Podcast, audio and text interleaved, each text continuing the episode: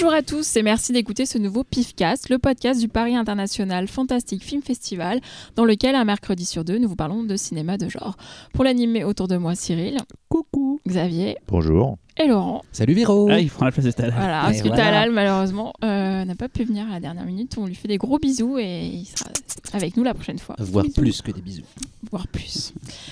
Alors dans le pifcast, nous commençons toujours par l'œil du pif, le tour de table de ce qui nous a récemment tapé dans l'œil dans le genre. Puis euh, nous passons au dossier. Aujourd'hui, comme à chaque première émission de l'année, et là c'est vraiment le premier jour de l'année. hein. D'ailleurs, bonne année à tous les. Oui, c'est vrai, bonne année, bonne année, bonne année. Euh, faut savoir que là, on est en train d'enregistrer euh, avec des tutus sur la tête et tout. Non, non, non, des- non, des non, cotillons on et enregistre tout. beaucoup plus tôt que la fin début d'année. Du coup, s'il y a eu l'apocalypse avec tout ce qui se passait en mouvements sociaux à la fin d'année, en on fait, est- c'est la canicule là, on est au mois d'août. On en parlera de façon très positive. On va, on va super. De façon, la Terre sera partie en vrille et tout. Et nous, on est en mode ouais, bonne année. Oui, c'est C'est ça qui est génial, c'est ça qui Voilà. est génial.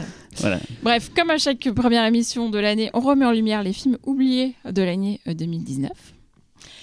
Et enfin, nous terminerons avec Cyril et son choix euh, de bande originale. Que vous ne connaissez pas. Non, c'est vrai. C'est vrai. Tu nous l'as caché, coquinou. Je vous l'ai caché. Du coup, on commence euh, par l'œil du pif, on commence avec Xavier. je le sentais. Ça faisait longtemps. Ouais, oui, C'est jamais arrivé quasiment qu'il commence. euh, Si, bien sûr que si. Ah ouais Traitement de faveur. Ouais, Bah non, c'est pas parles. faisant. hein. Tu Euh, voulais commencer? Non, vous dites hein, si je vous Vas-y, dis. vas-y, non. Oh là là Euh, donc du coup, euh, moi pour euh, commencer cette belle année, j'ai décidé de vous montrer, euh, enfin de vous parler de quelque chose de très positif, de très enjoué, une sorte de, de poème visuel. Je vais vous parler d'un court métrage réalisé par Peter Christopherson en 1992 qui s'appelle Broken. Bon, aucune réaction. Si, si, je crois que. Ah, voilà, voilà, voilà. Ah, il y en a un qui commence à, Hmm. Donc en fait, euh, Broken est un, court métrage où un psychopathe euh, va prendre une personne au hasard dans la rue et, euh, va la torturer. Et tout- toute cette histoire, enfin cette pseudo-histoire, va être entrecoupée par des clips de Nine Inch Nails. Parce qu'en fait, il s'agit tout simplement d'un court métrage qui avait été réalisé pour prolonger l'expérience de l'album Broken sorti en 1992. Donc, euh, c'est un court métrage qui est quand même extrêmement particulier, qui pendant longtemps était une sorte de, de, graal absolu à voir. C'est un, court métrage extrêmement euh, violent, malsain. C'est sale, c'est vraiment sale. Et, euh, et surtout, c'est un, des parmi les premières œuvres mélangeant phone footage et torture porn. Donc là, on est, euh, je vous le dis tout de suite, même si j'ai parlé de clips à un moment 82? donné, 92, Ah, 92, d'accord. oui. même si j'ai parlé de clips, euh, on reste quand même dans une œuvre qui, est, euh, qui arrive quand même à être assez cohérente d'un certain point de vue. On est dans une œuvre expérimentale où euh, il y a finalement assez peu de scénarios. Et on est en fait dans quelque chose qui est euh, extrêmement euh, sensitif. C'est euh, c'est vraiment un coup de poing dans la gueule euh, qu'on va se prendre. Un petit peu comme à l'époque quand tu écoutais l'album pour la première fois, c'était un peu euh, waouh bref, c'est tourné comme un film amateur. Donc il y a un ensemble de scènes qui ont été créées uniquement pour le, pour le court métrage, pour le, pour le court oui. Et donc des clips donc de Pignon, Wish, Help Me in, Hell, Happiness in Slavery et Gave Up, mais qui est une version autre que celle qu'on peut connaître où on peut voir Marilyn Manson. Euh, Qu'est-ce que je pourrais vous dire qui, pourrait vraiment... euh, C'est difficile de se rendre compte à l'heure actuelle de ce que peut représenter Broken. En fait. Euh, à l'époque, c'est un, moyen donc d'exprimer en plus, de, de manière visuelle, la rage de, Reznor. Ça a été conçu comme ça, à une époque où ça allait plutôt mal pour lui, à la fois d'un point de vue sentimental, il, était il sortait d'une rupture, et, euh, et avec sa maison de disques de l'époque, avec qui ça se passait pas bien du tout, il était en litige, puisque eux, euh, suite à Pretty Hate Machine, voulaient absolument qu'il fasse une sorte de synth pop euh, commercial qui puisse passer en radio, alors que lui voulait absolument pas. En a résulté donc l'album Broken, qui est un film sur la, destruction et l'anéantissement.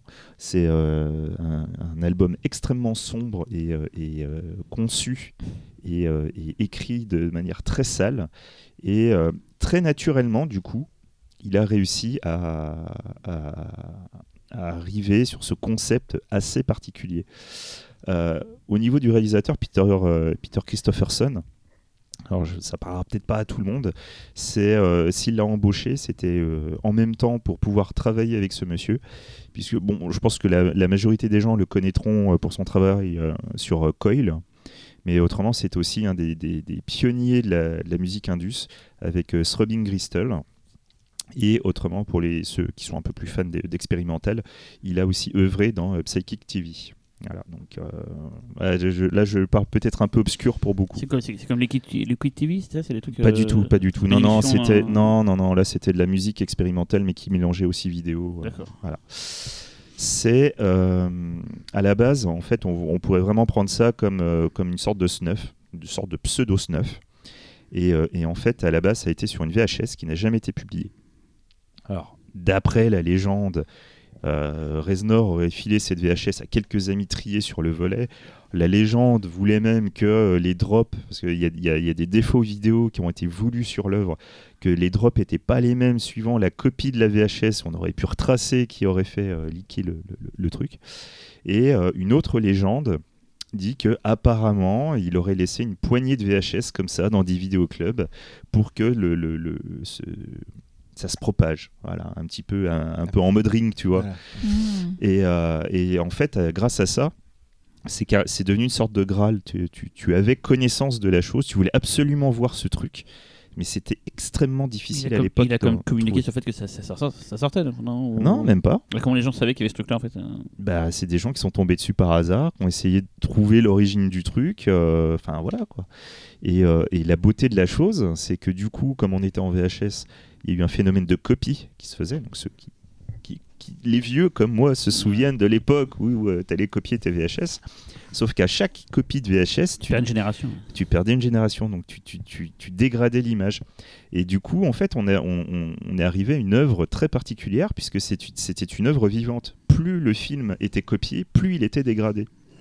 Et donc, les scènes réalistes qui entrecoupent les clips, bah, en fait, sont devenues encore plus réalistes, parce que finalement, tu voyais de moins en moins bien ce qui se passait. Donc, c'est voilà, c'est devenu une œuvre interactive, d'une certaine manière. Comment tu l'as vu là du coup? Alors moi, euh, à la base, euh, je l'ai vu en suite à un leak de 2006. Donc ça datait, euh, voilà. Et en fait, j'ai eu envie de le revoir maintenant euh, à notre époque, euh, enfin à notre époque, 13 ans après, quoi. Mais euh, j'ai eu envie de le revoir comme ça et euh, et je, je suis toujours fasciné par ce truc, quoi. C'est euh, dingue, c'est juste dingue. Ça dure combien de temps Ça dure 20 minutes. euh, ça vaut vraiment le coup. Mais vraiment, c'est, euh, ça te rappelle des souvenirs quand à mon âge, parce que tu te souviens à quel point ce genre de truc, quand on entendait parler, c'était ultra galère. Euh, D'ailleurs, justement, j'ai chopé une petite, une petite phrase donc, de, de Rob Sheridan, qui à la base était un, un animateur du fansite de, de Nine Inch Nails. Et en fait, il s'est fait embaucher par la suite comme directeur artistique de Nine Inch Nails. Il avait dit Quand j'étais ado, c'était une sorte de merveille enfouie, le genre de légende urbaine alternative qui n'est plus réalisable techniquement. Les gamins d'aujourd'hui ne peuvent pas comprendre ce que ça fait d'être sur la piste d'une vidéo si rare. Il suffit maintenant d'une recherche Google. Et effectivement, malheureusement, j'aurais tendance à vous dire que oui, il vous suffira d'une recherche Google pour le voir. Tu peux pas commencer l'année en me disant c'était mieux avant. possible. Non, non, Alors je suis pas en train de dire ça du tout. Je dis juste que c'est ce qui est quelque part dommage, c'est de ne plus pouvoir avoir une œuvre équivalente. Je vais, je vais te redonner du baume au cœur. Ah. Voilà. Euh, alors j'ai deux remarques. La première, c'est est-ce que ça ressemble pas trop à cet infâme boost qui est The Bunny Game? Non. Merci. Voilà. Euh, deuxièmement, j'ai ouï dire très récemment, en- à, à travers un papier euh, qui va apparaître dans le prochain Mad Movies, euh, as-tu entendu parler d'un film qui s'appelle 39 réalisé par Gary Sherman? Ça me dit quelque chose, oui. Gary Sherman, réalisateur de Réincarnation, Le métro de la mort, Ouais. etc.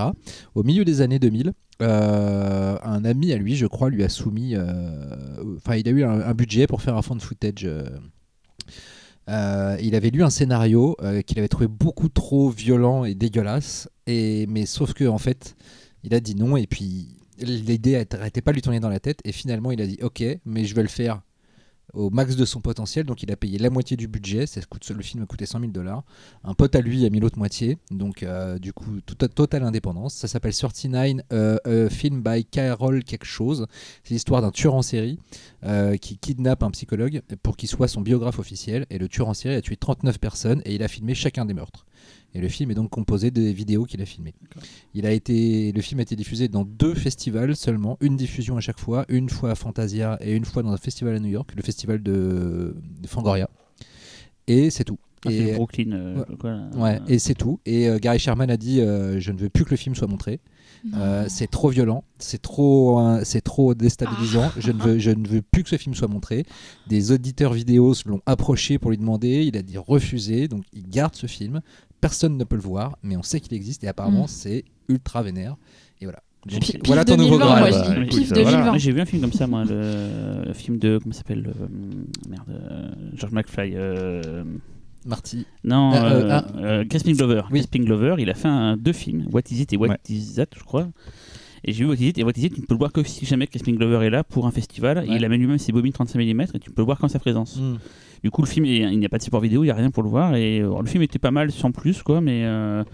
Mais voilà, c'était un film que tu peux voir que dans Mhm. ces conditions-là, en fait. euh, et j'ai pas vu la suite, j'ai vu le premier, mais j'ai pas vu la suite, quoi. Donc, donc, tu vois, il nous reste encore quelques, Oui, quelques trésors. oui, euh, mais, euh, mais après, le but était tout simplement pas de dire que c'était mieux avant, c'est vraiment que. Non, non, c'est surtout.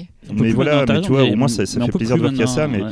avoir euh, ce truc qui, qui est moins dans l'instant présent, ou voilà, il y il- Bah. te dire que le plaisir de la recherche influait beaucoup sur le Mais plaisir. même nous, on est, de- des, on est des petits de cons voir, parce quoi. que quand je parle avec les plus anciens, ils me disent, nous à l'époque, le film il passait au cinéma et on savait pas que il est repassé. La vidéo n'existait pas en C'est fait. ça. Donc, euh, je veux dire, chaque génération, Mm, sont- bah et ça, ça, ça mais- s'arrange à chaque fois. Mais euh, De toute manière, euh, il y a une espèce de, de dépassionnisation de la cinéphilie aujourd'hui. Oui, bien Euh, sûr. elle est dans- différente. euh, Pas- Bah. Non, moi je trouve parce qu'il y a un côté. En fait, maintenant, pour se faire, euh, pour se faire une culture cinématographique, il n'y a plus de, il y a plus de, il y a plus d'efforts à faire. À part de- juste de poser bah son si, cul. t'as de- tellement non, de films. à part de non, à part de poser son cul et de renclencher le truc. Avant nous, on voulait voir un film, on voulait voir un film euh, asiate euh, qu'on savait qu'il allait jamais sortir. Il fallait qu'on aille bouger notre cul pour aller l'acheter Oui. dans un centre Oui, mais t'as commercial. toujours dans un le effort de 13e. savoir ce qu'il faut regarder. Oui, Ouais, mais c'est ça, oui, mais tu le fais Moi, bouger. je oui, vois mais les t'as aucun effort physique. T'as pas de euh, Oui, non, mais t'as pas de mouvement physique. Tu restes chez Oui, toi dans mais ton c'est canapé. Tu vas sur un site qui te dit tiens il y a tel film qui sort ah bah ça Mhm. m'intéresse du coup tu cliques sur un autre site tu récupères le film tout de suite et c'est tout nous on voulait voir un film il fallait Bah, parfois c'est qu'on attende un c'est mois génial en même temps.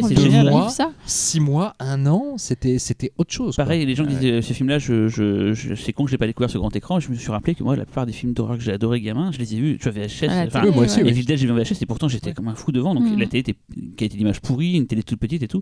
C'est- Les films ont toujours cette force. Même, je pense que des gens peuvent être fascinés par un film qu'ils vont voir sur leur téléphone portable. non mais c'est juste que maintenant tu peux si tu, tu peux avoir 15, cin- 15 euh, chocs cinéphiliques dans ta journée si tu veux tu, tu chopes 15 bons films tu Mais ils ont besoin télécharges de- 15 bons films Ils Non, ont besoin de précepteurs en fait. Ils ont besoin de, les plus jeunes ont besoin de gens. Je sais que les youtubeurs ça fonctionne à fond. Je sais qu'en festival, je sais que ça marche bien parce que les gens ont besoin qu'on les, qu'on les guide. Oui, c'est bien ça, sûr. c'est Et même- ce qu'on fait et même nous aussi. Justement, il y a on- une grande- tellement une pléthore de, de choix que Oui, c'est ça, ça la Les gens différence. nous disent en plus comment y accéder, mais il y a c'est plus quoi la rareté il y a, plus la rareté qui Bah, faisait qu'il y avait une espèce de Attends, quand t'avais quand t'avais le putain de DVD quand elle t'avais va arriver, mec. Parce qu'avec la VOD, la SVOD et Oui, qu'il n'y aura oui. plus les supports physiques et que Disney dira non, non, on met plus oui, les mais, films. oui, mais il y aura toujours pas le, il y aura toujours le piratage Ouais, malheureusement. mais ce sera pas facile de retrouver un, un fichier dans- parmi la masse internet et tout. Non, t'inquiète, ça va, ça va revenir, mais différemment Toi, en fait. toi, tu préférais la frustration, toi. Euh, Ah, le mec, il se met des. on veut pas Ça. savoir ce Il qui se s'accroche les Non, dires en stop, cuir stop, sur les- stop cette En tout blague. cas, Il y, a- il y avait un, Juste- il y avait un plaisir de- C'est d'avoir différent. d'avoir l'objet, de te dire Mais je ça y est, comprends, hein. enfin je l'ai. Mais Tout à c'est fait. différent. Mais, mais, voilà. Pour finir, juste pour dire que en ayant revu Broken, euh, l'œuvre ne plaira pas à tout le monde, je vous le dis tout de suite. C'est extrêmement violent, euh, c'est extrêmement graphique. Donc, euh, si c'est pas votre cam, juste ne le regardez pas. Euh, les plus jeunes, ne le regardez pas non plus. Enfin, c'est pas regarder en dessous de 18 ans. Voilà, au moins c'est clair, c'est annoncé. Euh, et le fait de le revoir, bah, euh, voilà, pour moi, c'est quand même un court métrage qui, je pense, a quand même inspiré quelques personnes. Vous verrez, il y a des petits trucs euh, Mhm. vidéo, enfin, il y, y a des super bonnes idées de réalisation, c'est un truc de fou. Et surtout, bah, c'est c'est une offre qui a quand même réussi à, à- à survivre à sa hype, même une fois que le Graal est passé, et ben, je trouve que l'œuvre est- reste forte. Beaucoup pourraient taxer ça de, purement gratuit, mais non, non, il y a une vraie réflexion sur ce qu'on pouvait montrer, jusqu'où on pouvait aller dans un clip, jusqu'où on pouvait aller dans, l'œuvre. Le film, du coup, euh, a été piraté en VHS, il a été piraté sur le net. Il y a eu une tentative de, de Reznor de mettre son œuvre sur Vimeo. Il s'est fait éjecter. Trois ans plus tard, il a réessayé de mettre sur Vimeo. Dans la journée, le truc s'est fait éjecter. C'est reparti dans les limbes Il de est con parce qu'il a- l'underground. Il va sur il Dailymotion, c'est Dailymotion, réglé. ça aurait été bon, il y a tout qui passe. hein. Et, euh, Ou sur Pornhub, il a foutu, ça ça n'a pas été un problème. mais en même temps, voilà quoi, il y a, euh, voilà, il y a, il y a- il y a d'autres manières de le voir. Et je vous dirais juste qu'on ne mettra pas de lien pour le regarder. Tout simplement parce que. Parce que non, mais jamais. que- mais non, mais que vous Parce ayez. que Laurent a décrété que c'était trop facile, donc euh, Voilà. sortez-vous les Non, et mais- allez sur Google. Non, mais Google, c'est important. Ayez, ayez au moins le plaisir de la recherche. Alors, du coup, ça va vous prendre 5 minutes, mais au moins, voilà, ce sera un, Mais par vous contre, aurez un petit, un petit, un petit truc. Ce quoi. qui est intéressant, c'est que là, on a, on eu un embryon de discussion. Ce qu'on a fait, finalement, on, a jamais, on est toujours en train de parler des films, on n'a jamais de, de réflexion, on va dire, sur, euh, sur un sujet précis comme ça. et Tout. On, je sais pas si ça peut intéresser les gens, mais on parle souvent de Elevated genre et on s'embrouille un peu là-dessus, puis finalement, on pa- on passe à autre chose. Mais on n'a jamais fait de sujet thématique sur un, un débat, finalement. Euh, après, si on est tous du même avis, quoique, c'est pas là d'être le cas. hein, là, euh, Non, c'est vrai, ça peut être intéressant. On parlera moins de films, mais on parlera peut-être Peut-être de- pas souvent, faut- c'est juste un, a- juste un Tout à avis fait, qui n'engage que nous. Oui, oui, mais Oui, si ça. vous intéresse d'entendre une fois, pas non plus que ce soit récurrent, mais un débat une fois sur un sujet précis. euh, Voilà, quoi. Je sais pas, j'y pensais comme ça à l'instant, parce que je me dis, tiens, c'est intéressant, on n'a jamais fait cette. euh, Et toi, ton œil alors? Elle lâche pas l'affaire. Bim Elle lâche pas l'affaire. Euh, je vais euh, anticiper un truc que Laurent va faire après, mais c'est marrant, j'avais l'idée de le faire et comme il a dit qu'il allait le faire aussi, je vais le, je vais le court-circuiter. Et là, vous dites, mais qu'est-ce qu'il raconte Et, euh, euh, J'ai dû, euh, malheur sur moi, j'ai dû m'abonner à Netflix pour pouvoir voir des films de, qu'on va parler juste après. Oh zut alors. Du coup, ce week-end, euh, j'ai un Tu peu. t'es bi- abonné exprès? Ouais, ouais. Pourquoi tu m'as pas dit? Non, j'ai pris le mois gratuit. Je pense que je me désabonnerai euh, fin, fin, fin décembre. Et du 36-15 ma vie. non, mais c'est important pour la suite. En fait, pourquoi je dis ça, c'est que du coup, j'ai binge-watché plusieurs choses. Et je veux pas vous parler d'un truc, mais de plusieurs trucs, mais de façon très petite à chaque fois. Et d'ailleurs, plusieurs n'ont rien à voir avec le fantastique, donc c'est ça que je vais aller très vite dessus. Euh, déjà, je vais juste parler d'un peut-être d'un coup de cœur que j'ai eu au cinéma, qui n'est pas du coup euh, fantastique. J'en parle très rapidement. C'est À couteau tiré, le film de Ryan euh, Johnson, que j'ai trouvé vraiment mortel. quoi. C'est un film plaisant. Les, les gens ont applaudi dans la salle à la fin tellement c'était galvanisant. Donc voilà, n'hésitez pas à aller voir. Mais quoique là, on est en- en- le 1er janvier, donc le film sera déjà un peu rincé. Mais bon, voilà, n'hésitez pas à aller le voir.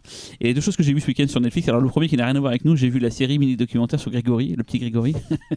c'est à la fois Twin Peaks à la française, donc j'ai dit pourquoi pas, ça pourrait coller, mais c'est pas de ça que je veux parler. hein. Mais juste pour vous, si vous avez l'occasion de le regarder, ça résume plutôt pas mal l'affaire. Et Et moi, j'ai pas le droit de parler de jeu de plateau. hein, je dis ça, je dis rien. de jeu de plateau?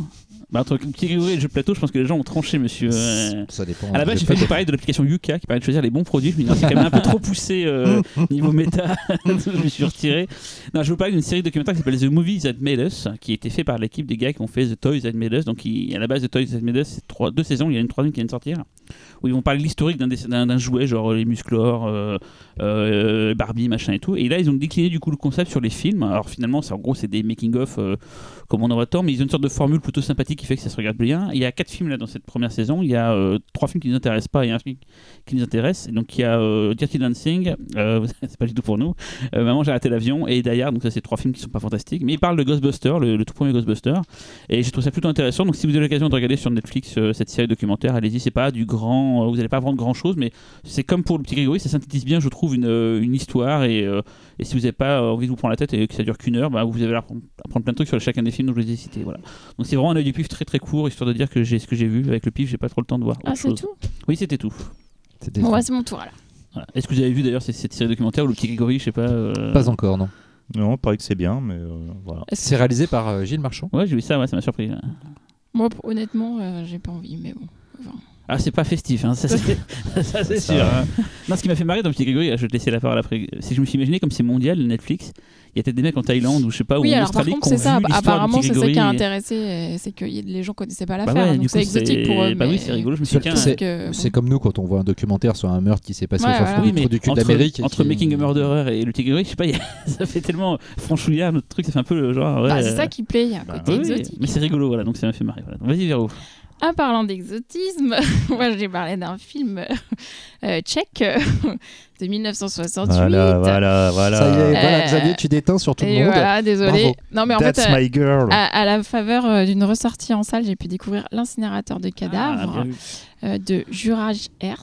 Je prononce bien, Xavier, c'est bon? C'est beau. C'est beau quand Je, tu parles. je fais pas euh, Il, tchèque parle, il a une petite LV2. larme là au bord de l'œil. Je suis tellement fier de toi. Non, mais du coup, euh, c'était un film que- qui était sur euh, ma virtuelle Shameless, parce que j'en ai pas quand même en vrai. Mais genre, j'avais, ça faisait longtemps que j'avais entendu ce titre-là, et là j'ai vu qu'il ressortait, donc c'était fin novembre, il est ressorti en salle, et du coup, je me suis dit que c'était l'occasion euh, jamais de le voir. Euh, donc, euh, rapidement, le pitch, est- c'est dommage de dévoiler le pitch, mais bon, vite fait quoi. C'est alors c'est Kopfrinkel, un croque-mort qui porte un intérêt assez poussé à l'incinération, à la méthode d'incinération pour se débarrasser des cadavres. Il trouve que c'est la meilleure façon de retourner à la poussière le plus rapidement. Euh, et en fait, on va voir comment il va se convertir de manière euh, très euh, studieuse euh, et voilà appliquée à l'idéologie nazie qui, parce qu'on est à deux doigts de l'invasion de son pays par l'Allemagne nazie. Donc voilà. Et alors c'est dit comme ça, on, est dans la gaieté hein, ce début d'année, n'est-ce pas? Dit comme ça, ça, ça a l'air très sombre, ça l'est, mais en fait le le film, euh, c'est un, film quand même en noir et blanc. Il aurait pu être en couleur à cette époque-là, euh, et d'ailleurs euh, le réalisateur le voulait en couleur à la base, mais son chef-op a dit euh, j'arriverai pas à faire ce que tu me demandes, donc c'est noir et blanc rien. Et comme il voulait ce chef-op à tout prix, je vais pas vous dire le nom du chef-op parce qu'on sait très bien que les chefs-op c'est déjà compliqué, mais là c'est un film tchèque, donc stop. Donc voilà, donc du coup c'est un film en noir et blanc, mais par contre tout le début, enfin et tout le film de toute façon est vraiment étrange, il y a un côté vraiment euh, surréaliste. Donc c'est porté par le personnage euh, principal euh, qui est joué par un, acteur qui s'appelle Rudolf Ruzinski, euh, qui est incroyable. Il a vraiment un côté Peter Lorre dans M le maudit, cette bonhomie inquiétante en fait. Et, donc, il y, a- pas mal d'humour. hein. C'est un espèce d'humour noir. C'est assez macabre. Tout le début, on, des fois, on comprend pas trop ce qui se passe au début. Faut un tout petit peu s'accrocher au début. Et euh, et il y a aussi un- une manière euh, de réaliser le film. euh, donc, il y a des espèces de, de fish-eye, des, plans hyper serrés sur les personnages. Il y a un montage très particulier qui est vraiment. c'est bluffant. Enfin, rien que pour le montage, c'est rare qu'on remarque complètement, autant le montage dans un film, je trouve, on parle de réalisation et tout. Là, vraiment, le montage a quelque chose de très particulier. Donc, rien que pour ça, il faut que, faut que vous le voyez. Et en fait, euh, donc voilà, ce, début de film est un peu euh, étrange. Et petit à petit, en fait, les pièces du puzzle se mettent en place. Et là, vraiment, on est devant un chef-d'œuvre. euh, malaisant mais drôle enfin franchement c'est vraiment un film à voir je pense que c'est à mettre au panthéon des films sur les serial killers à côté de Henry et voilà et, loin loin loin devant Joker euh, que vous pouvez déjà oublier sur l'année 2019 Euh, ce qui est intéressant c'est que Hers donc le réalisateur euh, c'est un, ancien déporté. Donc euh, quand il était enfant il était déporté euh, pendant euh, la Seconde Guerre mondiale. Et en fait, il adapte là un roman de Ladislav Fuchs, euh, qui lui-même euh, était homosexuel en fait euh, pendant euh, la, la guerre et qui du coup s'est euh, forcément identifié aussi au sort qui était réservé aux juifs. Et vous verrez dans le film le personnage du fils du croque-mort et vraiment représente vraiment ce, qui est- ce que pouvait être l'écrivain Ladislav Fuchs. Donc c'est-à-dire c'est cet homme un peu à part, chétif, clairement homosexuel. Il y a des références dans le film assez assez marquées à son homosexualité qui font que qui sera qui trouvera pas forcément sa place dans le suite à l'invasion. Euh, voilà, donc du coup, euh, c'est un film qui est ultra accessible quand même, euh, malgré ce- cette. Enfin, c'est un film fou en fait. J'ai vraiment du mal à en parler. Je suis sortie sonnée de la séance. Enfin voilà, je sais pas si vous l'avez vu. Bon, évidemment, Xavier l'a forcément vu parce qu'il maîtrise le cinéma tchèque. Mais Bah, chef-d'œuvre, tu t'as tout dit. voilà, Ouais. chef-d'œuvre. Moi, personnellement, c'est euh, c'est typiquement le, le film que je pourrais montrer à quelqu'un euh, qui me dirait. Quelqu'un que j'aime pas. Ça- voilà, disons que si au hasard je, je croisais quelqu'un qui me disait que les films tchèques euh, c'est chiant, ça dure 3 heures, c'est ci, c'est ça, ouais, c'est c'est pas le cas. hein. c'est typiquement le film que je vais montrer pour lui dire, sais, le cinéma tchèque, c'est ça aussi, et, et une claque dans la Ouais. gueule, quoi. C'est un monument, ce film, c'est vraiment un monument. Faut pas trop en savoir non plus, faut Ouais. pas trop se, faut pas trop se déflorer, mais franchement, allez-y, mais sans problème, quoi. Ouais, il vous génial, prend par la main et il vous génial. emmène et c'est un cauchemar. euh. Moi, il est sur ma list, donc euh, voilà. Moi, je me suis endormi devant quand j'ai commencé à regarder. Je suis désolé. Ouais, non, mais je, je te conseille que le début, enfin moi j'étais contente Non, de le mais voir en je- salle je- aussi, hein, parce que. Avant, mon l'ancien Cyril s'endormait souvent dans les films. Le nouveau Cyril ne s'endormira plus devant les films. ah, Et du coup, euh, je l'ai même passé à Lyon dans le cadre d'une carte blanche à Lucie Ladilovic. Et, euh, et j'ai envie de le voir depuis des années. J'ai le DVD Malavida, euh, pas la euh, c'était à euh, Cinémalta, la compagnie de Gilles Boulanger. J'avais, j'ai le DVD de Cinémalta et ouais, je, Je sais que c'est bien, je sais que le début j'ai vu elle verra bien, mais, Mais ça, ça va te euh, Toi qui aimes Schizophrénia, par exemple. Je sais que c'est un film très beau et Ouais. ce que tu dis souvent, on me dit souvent c'est un film très très drôle en fait. euh, C'est ce Ouais. qu'on me disait souvent. euh, voilà. Mais malheureusement je l'ai pas vu en entier quoi. Enfin même quasiment pas vu quoi. Et Laurent? Euh, j'ai failli vous parler de parce que je suis toujours lancé dans ma quête, dans ma quête, pas dans ma caquette, 36 15 ma vie. Ah mince, c'est je reprends euh, la, la- Euh, dans ma quête Lovecraftienne, euh, de cinéma Ah. Lovecraftien. Et, euh, et à cet effet, je me suis intéressé ce week-end à, à la malédiction céleste pour, euh, Oh là là. pour, voir, euh, pour voir un petit peu. Avec euh, Will Wheaton. Voilà, pour voir un petit peu ce qui allait se passer euh, après du côté de chez, euh, de chez Richard Stanley, hein, puisque donc c'est la- la sa version, première adaptation de La couleur tombée du ciel. Et bon, bah en fait, ça sera pas bon oeil du pif parce que c'est les films qui nous ont tapé dans l'œil et là, ça m'a tapé nulle part en fait. C'est La- assez la mauvais. fiche- L'affiche était pas La mal. fiche est pas mal. Et Quand puis on est un film, c'est c'est et pire. c'est à peu près tout. Ah la voilà. générique est sympa. Non, mais en- moi, moi il, il m'avait eu en, en vidéoclub euh, sur sa jaquette, Ouais. justement. Et non, et voilà, c'est pas bien. Euh, donc à la place, euh, je vais vous parler. Alors, on va à nouveau être dans la gaieté, puisque le film dont je vais vous parler, c'est est tiré d'un, enfin, résulte d'un fait divers assez glauque qui s'est passé en Finlande. euh, exactement le 5 juin 1960, un fait divers qui a donné son nom à un célèbre- groupe de métal. Ah, non. Tu parles of Chaos? Children of Bodom. Oh putain. Voilà. Euh, donc, euh, il s'est passé quelque chose en Finlande près du lac Bodom. Ah je l'ai vu ce film. Et euh, c'est-à-dire qu'il y a eu en juin 1960, pardon, je suis empêtré dans les fils de mon casque et voilà, je fais tout tomber. Le 5 juin 1960, quatre, trois, enfin, quatre adolescents sont allés camper au bord, au bord d'un lac dans la nature et dans la nuit, trois d'entre eux ont été tués, ont été sauvagement assassinés. Le dernier a survécu malgré des blessures assez graves. Et à ce jour, on ne sait toujours pas qui a tué euh, ces personnes. Le, survivant, 44 ans après, a été euh, attaqué en justice et accusé et jugé et jugé non coupable. Euh, c'est l'État en fait qui l'a qui l'a accusé parce que en euh, ils ont une, avec les avec les prélèvements ADN, avec l'analyse ADN de, de tout ce qu'ils avaient gardé de la scène de crime, ils ont pu euh, ils ont pu euh, statuer que il n'y avait pas d'autre ADN présent que celui des quatre personnes. Donc si c'est le seul survivant, voilà. Mais bon bref, ça n'a pas été prouvé donc Grégory ton histoire. voilà, euh, donc ça n'a ça n'a pas été prouvé, donc du coup on ne sait toujours pas qui est le meurtrier. C'est une histoire qui a beaucoup secoué la Finlande et qui continue encore. Et il en a été tiré un film qui s'appelle Leg Bottom, un film de 2016 et qui est sorti en vidéo chez nous l'année dernière et euh, il y a un mois, voire deux à peu près en VOD euh, sur Amazon Prime que vous pouvez découvrir donc euh, ainsi. C'est un film de Taneli Mustonen, qui est un réalisateur qui jusque-là n'a fait à peu près que des comédies, à part je crois un, téléfilm d'une heure qui, est un peu plus genre, mais c'est son, premier essai dans, le, film d'horreur, et bah, c'est un sacré essai, je trouve.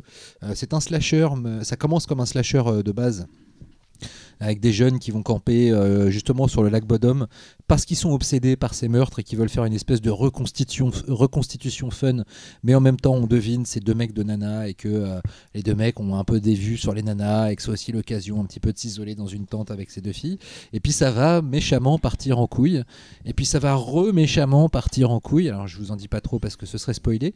Euh, en revanche, j'ai- été complètement scotché par les qualités visuelles du film. Je trouve ça d'une beauté. C'est hallucinant visuellement. C'est-à-dire que Les plans du suis- lac avec la, Ah, la, je- la brume et tout. je me suis toujours dit que la forêt, c'était un- vraiment un, un élément visuel qui je trouvais assez peu exploité. Je- Moi, je me suis toujours dit, tu prends une caméra, tu as un bon chef-op et des idées de plan, tu bien besoin d'autre que d'une forêt, en fait, pour faire un film qui est magnifique. Et euh, bah là, le gars a tout compris sur la cinégénie de la forêt. C'est bourré de plans hallucinants. Il y a une scène incroyable de simili-poursuite en voiture, un peu spéciale. Euh, avec une voiture qui est accrochée à une autre, mais c'est juste dingue. Euh, la mise en scène est mortelle, euh, ça joue plutôt bien, même si les personnages sont pas. Peut-être le défaut du film, c'est qu'en termes d'attachement émotionnel, ça met un peu de temps à. C'était un peu chiche aussi dans les souvenirs en body count. Oui, oui, c'est pas très vénère, c'est pas très gore, c'est pas très. Par contre, c'est malaisant. La fin du film, on est, on est, on est vraiment dans un truc presque justement à la Broken ou à la Bunny Game, le temps d'une scène, un truc très très malsain, ça gueule beaucoup, les images sont crades et tout, c'est très malaisant. Enfin, voilà, donc c'est pas un film joyeux, par contre c'est un sacré euh, néo-slasher, je trouve même que du coup, c'est, là c'est une découverte, c'est peut-être vraiment pour moi un des meilleurs néo-slashers que j'ai vu. Euh, Ah, puisque le- c'est Boy assez... Mandylane, hein. Voilà, oui, et ça m'a fait le, le seul équivalent moderne auquel Ouais, j'ai pu penser, c'est All the euh, Girls of Mandylane. Oh, The Boy, Love. Sauf que, ouais, voilà, All the Boy, oui, c'est, la suite. Ouais, c'est la suite. Euh, sauf que All the Boys of Mandylane, j'ai, j'ai trouvé que le film avait parfois une Une conscience. voilà, limite pas une prétention, mais presque, qu'on qu'on était à la limite. Et tandis que là, je trouve que c'est pas le cas. C'est plus genre, euh, pas basique, parce que c'est pas basique, mais plus Non. genre front- frontal et sans, sans, Frontal, mais sans en même vouloir faire un temps, truc un peu. Euh, la raconte, quoi. C'est Non, plus, mais en même euh, temps, voilà. t'as un petit fond un peu euh, paranoïde park, enfin tu vois, sur le mal-être adolescent et tout ça, qui est pas inintéressant non C'est plus. c'est marrant, j'en ai quasiment aucun souvenir, mais je sais que j'avais trouvé ça pas trop mal. On y avait pensé pour le pif, finalement, on l'avait, on l'avait écarté pour je sais plus quelle raison. Et, et- mais je me souviens d'un film très très beau, c'est ce qui m'avait marqué. Ouais. Un peu à la, le film de JP42, euh, Bridgen, euh, qu'on avait passé Ouais. en 2015, qui Oui. est un film très très très beau. Mm. J'avais un souvenir d'un film avec une photo assez hallucinante. Ouais. Et je sais que je l'avais mis dans ma shortlist, celui-là de trucs pour le pif. euh. Et euh, j'aurais bien aimé le voir euh, sur grand écran d'ailleurs. Ouais, mais je, je crois que c'était pas possible par rapport au distributeur. Il y a un truc qui fait que ça n'a pas été possible, je sais plus trop quoi, c'était il y a 3 ans. Donc, euh, voilà. Vous l'avez vu, Xavier? Nope. Non, mais j'avais envie de le voir celui-là. Bah, apparemment, Bah, tu l'as pas vu, Prime. Bah oui, Elle te cherche. Voilà, voilà. Eh bien, nous passons au dossier. Vous venez de passer la nuit à fêter l'année 2020, mais pas si vite. On se retourne une dernière fois sur l'année 2019 euh, pour vous parler de ces films passés un peu trop vite sous les radars. Les oubliés des tops volume 3, c'est maintenant. Et on commence avec Xavier. Ah bah voilà, bah, tout de suite. Oui, non, mais- il y a pas de. T'as fait par rapport au mois, t'as fait comment du Et coup ouais Ah, Je me souviens comment elle a fait là pour la chronologie. Oh. T'arrives chez une demi-seconde et t'as trouvé. Ouais, putain, il est en mode cassant aujourd'hui là. Ah, Ouais, c'est mon, c'est mon style 2020. là. 2020, ouais, je préférais la Viro 2019. hein. On va prendre cher. hein. On va Putain. prendre cher. Euh, moi, alors, euh, bah, c'est très simple. C'est euh, mon coup de cœur donc de 2019, qui était en plus accessoirement mon coup de cœur de l'édition euh, 2018 du PIF. voilà. Qui, du coup, en fait, c'est- un film que j'ai eu le bonheur. et- alors, c'est très bizarre ce que je vais dire. J'ai eu le bonheur de voir en screener pour la première fois. Pour le coup, ça peut aider pour le film. ouais. Pour, voilà, c'était juste parfait. Screener, c'est le terme qu'on utilise Oui, pour dire pardon. les liens qu'on reçoit quand on est programmateur pour voir les films en avance, qui sont souvent avec des qualités moins bonnes, avec des trucs écrits à l'écran, des fois c'est en noir et blanc. Enfin voilà, c'est une version un peu altérée du, du film. Voilà, et euh, moi j'avais juste entendu parler de, de- de- de- vaguement de ce film, je savais qu'il fonctionnait bien en festival, mais euh, voilà, j'avais pas. Le Off the Dead, ça fait peur en fait. euh. Oui, voilà, c'est ça le problème, c'est que tout de suite tu fais, Hmm, ouais, bon, voilà. C'est surtout l'équation of the Dead plus euh, film Jap plus budget Rikiki. C'est surtout ça. en Ouais, fait. bon. Et euh, du coup, quand, quand je fais mes visionnages pour le pif, en fait, je ne fais pas mes recherches avant. Euh, J'essaie vraiment de Tu rester le être plus- vierge. Bah, souvent, c'est ça, on regarde les films sans savoir et des fois on a des bonnes surprises. Voilà. Et du coup, euh, donc ce film-là, je l'ai pris euh, en pleine poire. Euh, c'est un film sur lequel il ne faut pas dire grand-chose, donc je resterai très vague sur beaucoup d'éléments du film. Éviter les bandes annonces américaines qui, euh, parce qu'il fallait vendre le film, Oui, à euh, spoil énormément quoi. Oh, la japonaise aussi, hein, de mémoire. Ah ouais? Ouais. Ouais, c'est vrai qu'un petit peu, t'as raison, ouais, t'as raison. ouais. Mais voilà, ne regardez pas les bandes annonces, ne regardez pas les critiques. Juste, faites confiance à papa. Voilà. vraiment, c'est un des rares films où il faut, il faut vraiment avoir la confiance Voilà. de la personne qui te le Limite, conseille. Ne nous écoutez pas. Si, si, et restez. euh, et euh, le film en France est sorti uniquement en DVD. Alors, pour beaucoup de personnes, ça peut être assez rédhibitoire. Ce n'est pas grave qu'il soit sorti en DVD. Ce n'est pas grave du tout. Il y a des bonus ou pas du coup Parce que. J'ai même pas regardé s'il y a des bonus. Le DVD euh, anglais là, de euh, Third Windows, il est pas mal rempli. mm, mm, mm. Mais voilà, enfin, vous vous sentez pas obligé d'avoir une copie HD. Ce n'est pas grave, ce n'est pas sale. Bref, donc c'est très simple. Le film parle donc d'une équipe euh, qui décide de tourner un film de zombies en un seul plan séquence dans un vieil entrepôt abandonné de la Seconde Guerre mondiale. Et évidemment, la situation va dégénérer au moment où de véritables zombies apparaissent. Voilà. Et c'est tout ce que je vous dirai sur l'histoire. Euh, c'est un film donc japonais de 96 minutes. C'est un film qui est sorti le 4 novembre 2017. Et c'est un film qui est sorti le 23 juin 2018. Ouais, double Voilà. C'est un, en fait le, le film Au Japon. au Japon. Oui. C'est en, en fait ce film est euh, une sorte de, de, de rêve, on peut dire, pour l'équipe du film. C'est quelque chose d'assez incroyable euh, ce qui s'est passé. C'est euh, c'est le genre de success story euh, qui va donner envie à beaucoup de, de- de se mettre au cinéma. Parce qu'en fait, c'est un, un atelier de comédie euh, qui, avait, euh, enfin, qui, est passé à la, réalisation pour un budget dérisoire de, de 25 000 euros. C'est une équipe euh, d'inconnus. Et, euh, et à la base, le film est sorti dans une seule salle à Tokyo euh, pour, euh, pour arriver à, un nombre de places absolument incroyable de l'ordre de 84. Voilà, il a été exploité six jours et par la suite, il est passé en festival. Il a eu un succès de dingue. à l'international. Et du coup, il est ressorti au Japon.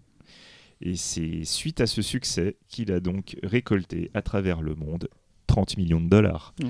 Ça faisait des années qu'on n'avait pas vu un truc comme ça. Alors, évidemment, euh, ce genre de projet, ça peut tout de suite euh, être euh, des films de petits malins. Il y en a beaucoup des comme ça. Et voilà, ils ont réussi à, à poser un truc à un moment précis, machin. Ce n'est pas le cas de ce film. Non, c'est l'histoire, film, l'histoire, c'est-. Voilà, le film, le film est mortel. Le film est vraiment mortel. C'est un film qui se mérite un peu au début. Voilà, c'est euh, il faut en fait le, le film a cette particularité d'être tourné euh, en, en- en- en vidéo. Et donc du coup, il y a un grain d'image qui est assez particulier, mélangé avec le jeu outré à la japonaise et des effets spéciaux euh, qui sont un peu bon voilà quoi c'est pas fait de briques et de broc euh, on n'est on n'est pas sur du do it yourself mais on n'est pas non plus euh, voilà on est dans un petit budget je vous rappelle 25 000 boules quoi. Mais c'est assez étrange car malgré tous ces petits trucs qui pourraient être super rédhibitoires on est vraiment dans une sorte d'équivalent du DTV Jap sans thune donc c'est c'est- pour ceux qui connaissent là, ça qui- peut faire très C'est peur même complètement le cas. On est dedans, ça en est c'est un. ça. Et bah, à ce moment-là, en fait, tu regardes le film. Au début, tu te forces un peu, mais très rapidement, je vous dis pas en quoi, il y a des trucs qui vont vous plaire, qui vont vous donner envie de continuer. Surtout, surtout qu'ils vont intriguer. C'est-à-dire qu'à Ouais. un moment donné, quand tu, quand tu, tu te dis, ok, ça c'est de la merde, mais en même temps, ça peut pas être autant de la merde. Mm. Il y a et- forcément un truc. Voilà. Et tu te dis, tu te dis, bah, en fait, c'est pas bien, mais et puis en fait, ah mais si, c'est un peu bien en fait. Puis tu continues, tu continues, fais. Ah non, mais en fait, c'est- pas mal. Et plus tu continues, plus tu Pour, pour nos auditeurs, c'est pas une, une- un film où il faut avoir vu plein de films japonais à low budget Non, pour non, comprendre. non, c'est pas un genre de sorte d'hommage à Non. tout ça et tout. Ah, pas du tout. Tu peux n'avoir jamais vu aucun film japonais et trouver le film dément. Ni Voilà. aucun film de zombies d'ailleurs. Enfin, ouais, c'est pas fait, méta. c'est pas- Ouais, du tout un truc où on, on kiffe nous parce qu'on est fan de ce truc-là. Enfin, ah ouais, Non, c'est non, comme non, machin, non, machin. non, C'est pas ça le, cœur du film. hein. C'est c'est vraiment un film, voilà, c'est ça faisait longtemps que j'avais pas vu ça, un truc qui, clairement il, il part pas gagnant, vraiment, c'est c'est le vilain petit canard et tout qui est Il se mérite, boiteux, qui il se mérite un peu, mais en fait, voilà, très rapidement vous allez vous allez trouver des il y a des trucs qui vont vous prendre, vous allez pas vous en rendre compte et il y a un moment donné dans au fur et à mesure de, de votre avancée, sans même vous sans même vous en rendre compte, vous allez juste faire ah mais putain en fait c'est bien C'est à quoi je pense Qu'on parlait tout à l'heure de, de partage et tout. C'est le genre de film où t'as des potes qui viennent chez toi et ils disent On regarde quoi? Tu leur dis tu fais Attendez, je vous mets ça. Ouais. Et tu vois le- la magie s'opérer en fait. C'est ça qui est beau. c'est- mais Parce que ça, de ça. tu irais peut-être pas le voir, mais si quelqu'un t'en impose, tu fais. Et à la fin, tu remercies le mec et fait T'avais Bah, raison. C'était, euh. c'était, euh, c'était le cas à la projection au pif. Ouais. Vous y étiez, j'y étais aussi, et c'était, euh, magique. dit. hein. C'était magique cette, euh, cette Ouais, projection. J'ai dit aux gens ne Moi- partez moi- pas. Moi, on non, m'avait- mais ouais, on m'a- on m'avait dit, euh, faut, faut rien savoir, mais euh, ne te formalise pas sur le début. Ouais, ne euh, pars pas. Voilà. Ah non, mais c'est ça, c'est ça. Et en fait, c'est vrai que moi, c'est un film que j'ai eu extrêmement de mal à, à vendre euh, à mes camarades. Bah, c'est difficile à vendre parce, Euh, parce que tu sais pas quoi dire en fait. euh. Ben ouais, enfin, c'est. Pourquoi faut y aller en fait Oui, c'est. Et Voilà. je trouve que tu t'es bien sorti. Hein. Moi, je dirais que. t'as bien traité le truc et tout parce que je me dis Est-ce qu'il va me dire de la merde? Non, il est Je bien arrivé que- quoi. Je dirais que le début euh, n'augure pas la, la palette d'émotions euh, qui, pourront arriver par la suite. Oui, et l'analyse. Et, et- non, mais. Et on peut même pas donner de film de correspondance parce que ce serait trop indiqué trucs sur le film. On Non, peut, on c'est peut rien dire on, confiance à peut, Xavier. on peut rien euh, dire, on peut rien dire sur le film, si ce n'est On peut, bah, on juste peut dire des films qui ont rien à faites-moi- voir. Faites-moi confiance. C'est pas comme Backdraft par exemple. Ça n'a rien à voir. Voilà, les gens à qui j'ai dit va voir le film et tout, vraiment c'est bien, et qui m'ont dit ouais j'ai vu des images et tout, ça a l'air un peu dur ton truc et tout machin. Fais-moi confiance, vas-y, tu le regardes, tu me donnes ton avis après. Ouais, je sais pas et tout. Ils y sont quand même allés tous, absolument tous. Vous savez pas, mais là, on me regarde dans les yeux en plus en me disant ça, c'est super intense. En me, dis- en me disant merci. Ils ont dit c'est. Tous. Et la majorité a voulu retourner le voir Ah ouais. parce que ils a- ils- c'est juste, ils avaient Ce film a envie une bonne quoi. repli-value, comme on dit. Quoi. C'est le film, tu ressors de ce film, t'as juste envie de le revoir. C'est juste ça, c'est t'as envie de le revoir encore Pour- et encore, tellement c'est c'est bien, quoi, c'est vraiment bien. Pour le livre euh, qu'on a sorti euh, de Mad Movies chez Hachette qui s'appelle les, les 100 films de genre à redécouvrir, euh, j'ai fait le papier sur j'ai fait un papier sur le film, donc je l'ai revu, euh, je l'ai revu deux fois d'affilée Ouais. pour tout analyser.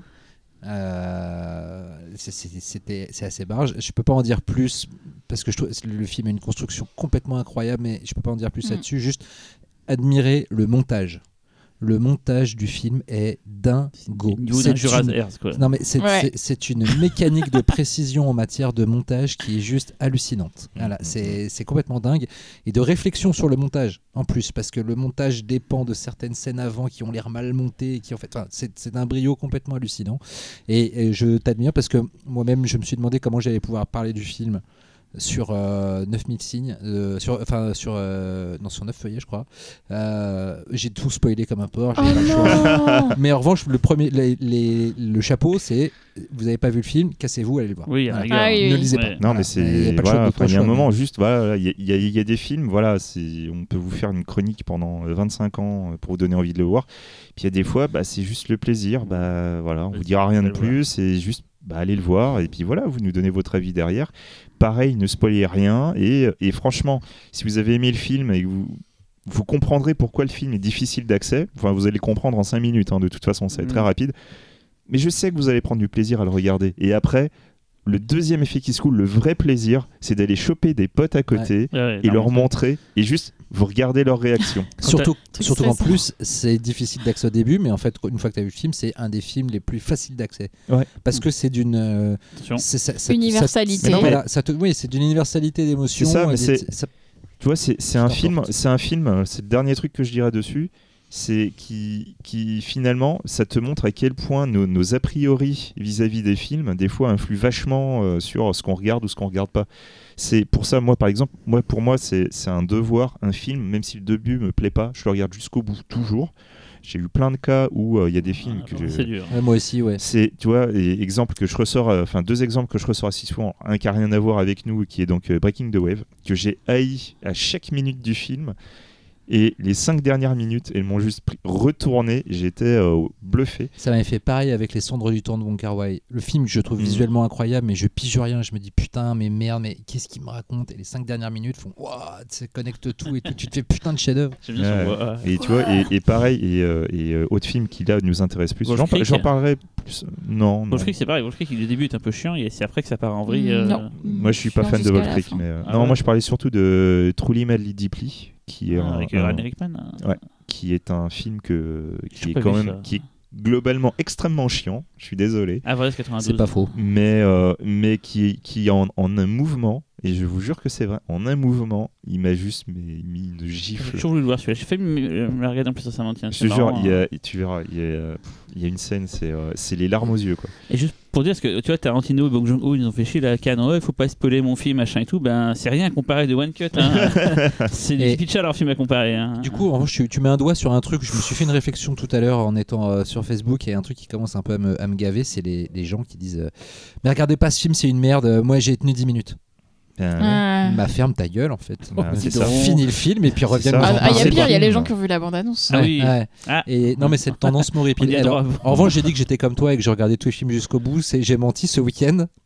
Oh, ce week-end, j'ai lancé. Putain, c'est quoi le titre du film déjà? Le truc avec Chuck Norris qui, part- qui, qui court, un qui poursuit un tueur en série. Il euh, est bien celui-là. Putain, mais arrête la ouf. scène la scène d'intro, c'est tellement de la merde. Mais c'est bien. Faut que je continue? C'est bien, tu verras. Parce que je Attends, voulais, attends. en fait, je voulais en faire mon œil du pif. C'est ultra bis. Moi j'adore. Parce que la diras, scène du début est tellement mal shootée quand, quand Attends, Chuck Laurent, t'es en train arrive. de dire que t'as vu les 10 premières minutes et que c'est de la merde, c'est ça? Non, justement, J'ai rien compris. j'ai dit, je j'en ai pas parlé dans l'œil Ah. du pif parce que les 10 premières minutes étaient catastrophiques et donc je me suis dit bon, c'est pas la Ouais. peine de continuer parce que je vais, je perds pas mon temps. tweeté, mais t'as Non, Il pensé. est cool, Voilà. il est cool. Faut Bon voir. bah faut- je réessaye. Prends ça comme une petite, euh, une petite bisserie euh, croquignolette. Ok, Voilà. je réessayerai. Et un dernier mot pomme.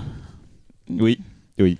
Mais vous ne comprendrez que plus tard. Mais c'est, c'est peut-être la plus belle manière de Ah finir ouais. cette chronique. Merci. Oui, je voulais pas te couper. Ah putain, je viens de comprendre. Et moi, ma blague, personne la comprend. Oh, Ah, Je vais pas te Euh, couper. te couper. Euh, mon Dieu. Bon, euh, c'est Voilà. Laurent. C'est à moi. Oui. Saint-Laurent. Alors, euh, on va parler de un peu de, de rewind dans le temps. Euh, Il y a deux, trois films ces derniers temps qui sont sortis sur euh, le concept du euh, je meurs et je ressuscite et je peux euh, réessayer de ne pas mourir. Euh, on a eu euh, Happy Birthday et sa suite Ouais. en mode rigolard. Et on a eu. euh, Je sens négatif quand tu dis ça. hein. je trouve le premier, je le trouve pas détestable, mais. On a déjà parlé d'autres, donc on va pas ouais, l'histoire. hein. Cyril en a parlé. Et puis euh, il y a eu plus récemment un petit film qui s'appelait Cocody Cocoda. Euh, donc je vais pas vous chanter le générique, enfin la, chanson thème parce que sinon vous allez l'avoir dans votre tête toute votre vie et vous allez me dire, euh, qui est un film euh, Avec un chat. Euh, dont je- la nationalité m'échappe, mais c'est un pays du Nord et qui est donc euh, sur le même principe avec une espèce de boucle temporelle de euh, on, on se fait on se fait tuer, on se réveille, on se refait tuer, on se fait voilà et, euh, C'est et- c'est marrant, j'ai failli en parler de Cocody. Cocoda. En oublié du top? Ouais. Suédois, suédois. Ah, on aurait eu un bon débat là-dessus. Ah merde. Parce que Suédois, dit. Suédois, merci Véro. Parce que le vrai bon film sur les gens qui meurent, quelqu'un qui meurt et qui revient, c'est moi qui l'ai. Ça s'appelle Game Over. C'est un film de Hollywood, non pas Bollywood, puisque ce sont deux industries certes du même pays, mais géographiquement différents. Euh, Hollywood, c'est le, c'est la production du cinéma indien plutôt du sud, avec euh, un, cinéma un petit peu plus, on va dire. euh, pas mature, mais en tout cas euh, qui, met un peu moins de chansons, un peu plus de, parfois un peu plus de réalisme, même si c'est, ils sont pas non plus totalement réfractaires aux chansons. Là, zéro chanson dans le film dont on va parler, donc. Euh, c'est donc un film qui est atterri sur euh, Netflix euh, dans tout le reste du monde, je pense, à part, l'Inde, réalisé par Ashwin Saravanan. C'est l'histoire d'une jeune fille qui s'appelle Swapna, qui est une développeuse de jeux vidéo et qui vit recluse chez elle depuis qu'elle a été victime d'une agression sexuelle lors d'une fête de fin d'année. Elle le vit mal parce qu'en plus elle a, déjà que c'est traumatisant. En plus elle est plus ou moins, on va dire désignée comme coupable par ses parents puisqu'on parle de l'Inde et que euh, la, place- la place de la femme euh, dans l'Inde est, toujours très très compliquée. C'est un des sujets du film, même si le film ne s'apesantit pas dessus, mais il a le mérite, je trouve, de le soulever parce que d'un, il y a, cet, as- cet aspect de, victimisation, euh, enfin de, où on accuse la victime. Puis deuxièmement, ça a aussi le mérite quand même de mettre en, avant un rôle féminin assez fort euh, d'une femme euh, indépendante euh, qui travaille qui a une vraie place dans la société, alors que euh, euh, l'Inde a vraiment un, problème avec la place de la société dans les femmes. Moi, pour, la- pour y être allé, je, ça, se voit même dans les rues. En fait, il y a, des quartiers entiers parfois dans les grandes villes d'Inde où vous voyez une femme pour euh, 500 mecs. C'est- vraiment déstabilisant. Euh, donc le film a déjà ce premier avantage. Euh, donc cette, euh, cette jeune femme vit recluse chez elle. Or, il y a euh, euh, dans le même temps, dans la même zone, une, série de meurtres euh, tout à fait, tout à fait crapuleux, voire plus. Je ne trouve pas mes mots ce soir, donc en fait, ce que je dis n'a rien, n'a aucun sens, mais vous allez comprendre. Et c'est-à-dire que ces meurtres, en gros, sont, ce sont des femmes qui se font décapiter puis brûler vives par un tueur en série. Donc, et en fait, ces deux histoires ne se rencontrent que très tard. Ça le film commence par une scène assez vénère de, de, de meurtre, euh, qui est vraiment très très glauque. Euh, et puis bifurque après donc sur, euh, l'histoire de cette héroïne. Et, voilà, on y reviendra que plus tard. Et puis, que dire de plus? Sans trop en déflorer la, jeune fille, a, la jeune fille qui vit recluse chez elle redoute de plus en plus en fait l'arrivée du nouvel an puisque ça va marquer le premier anniversaire de son agression. Et elle a aussi de vives douleurs au bras car elle a un tatouage, euh, un tatouage lié euh, à sa passion du jeu vidéo qui représente un- une petite manette dans un cœur euh, et qui pourrait représenter un peu le, le logo des, des vies que vous avez quand, quand- qui vous reste à- Mhm. quand vous allez peut-être mourir dans votre jeu vidéo. Voilà, et elle ressent de vives douleurs et donc elle va essayer de, de comprendre pourquoi elle ressent de vives douleurs de ce tatouage alors que tous les médecins lui disent que, que tout va bien.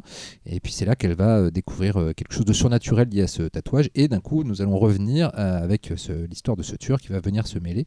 Euh, donc je, peux difficilement en dire plus euh, si vous n'avez pas vu le film, et il y a de fortes chances que vous ne l'ayez pas vu puisque c'est vraiment pour le coup un film dont très peu de monde a parlé. Moi j'ai trouvé ça vraiment très très bien parce que au-delà du fait de ne pas être le film indien habituel, euh, hollywoodien ou bollywoodien, c'est-à-dire c'est beaucoup plus réaliste, c'est beaucoup plus ramassé, c'est beaucoup plus centré sur les personnages, c'est beaucoup moins de clichés.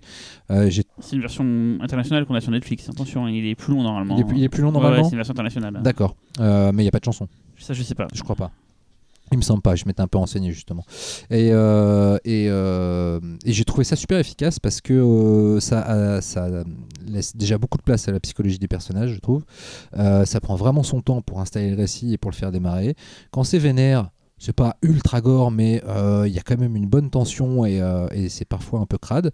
Euh, Il il y a du coup deux, trois twists, euh, je trouve, qu'on va pas vraiment venir et qui sont euh, placés euh, d'une façon assez intelligente. Euh, en mise en scène, c'est plutôt joli. Euh, la musique est vachement bien aussi, j'ai trouvé.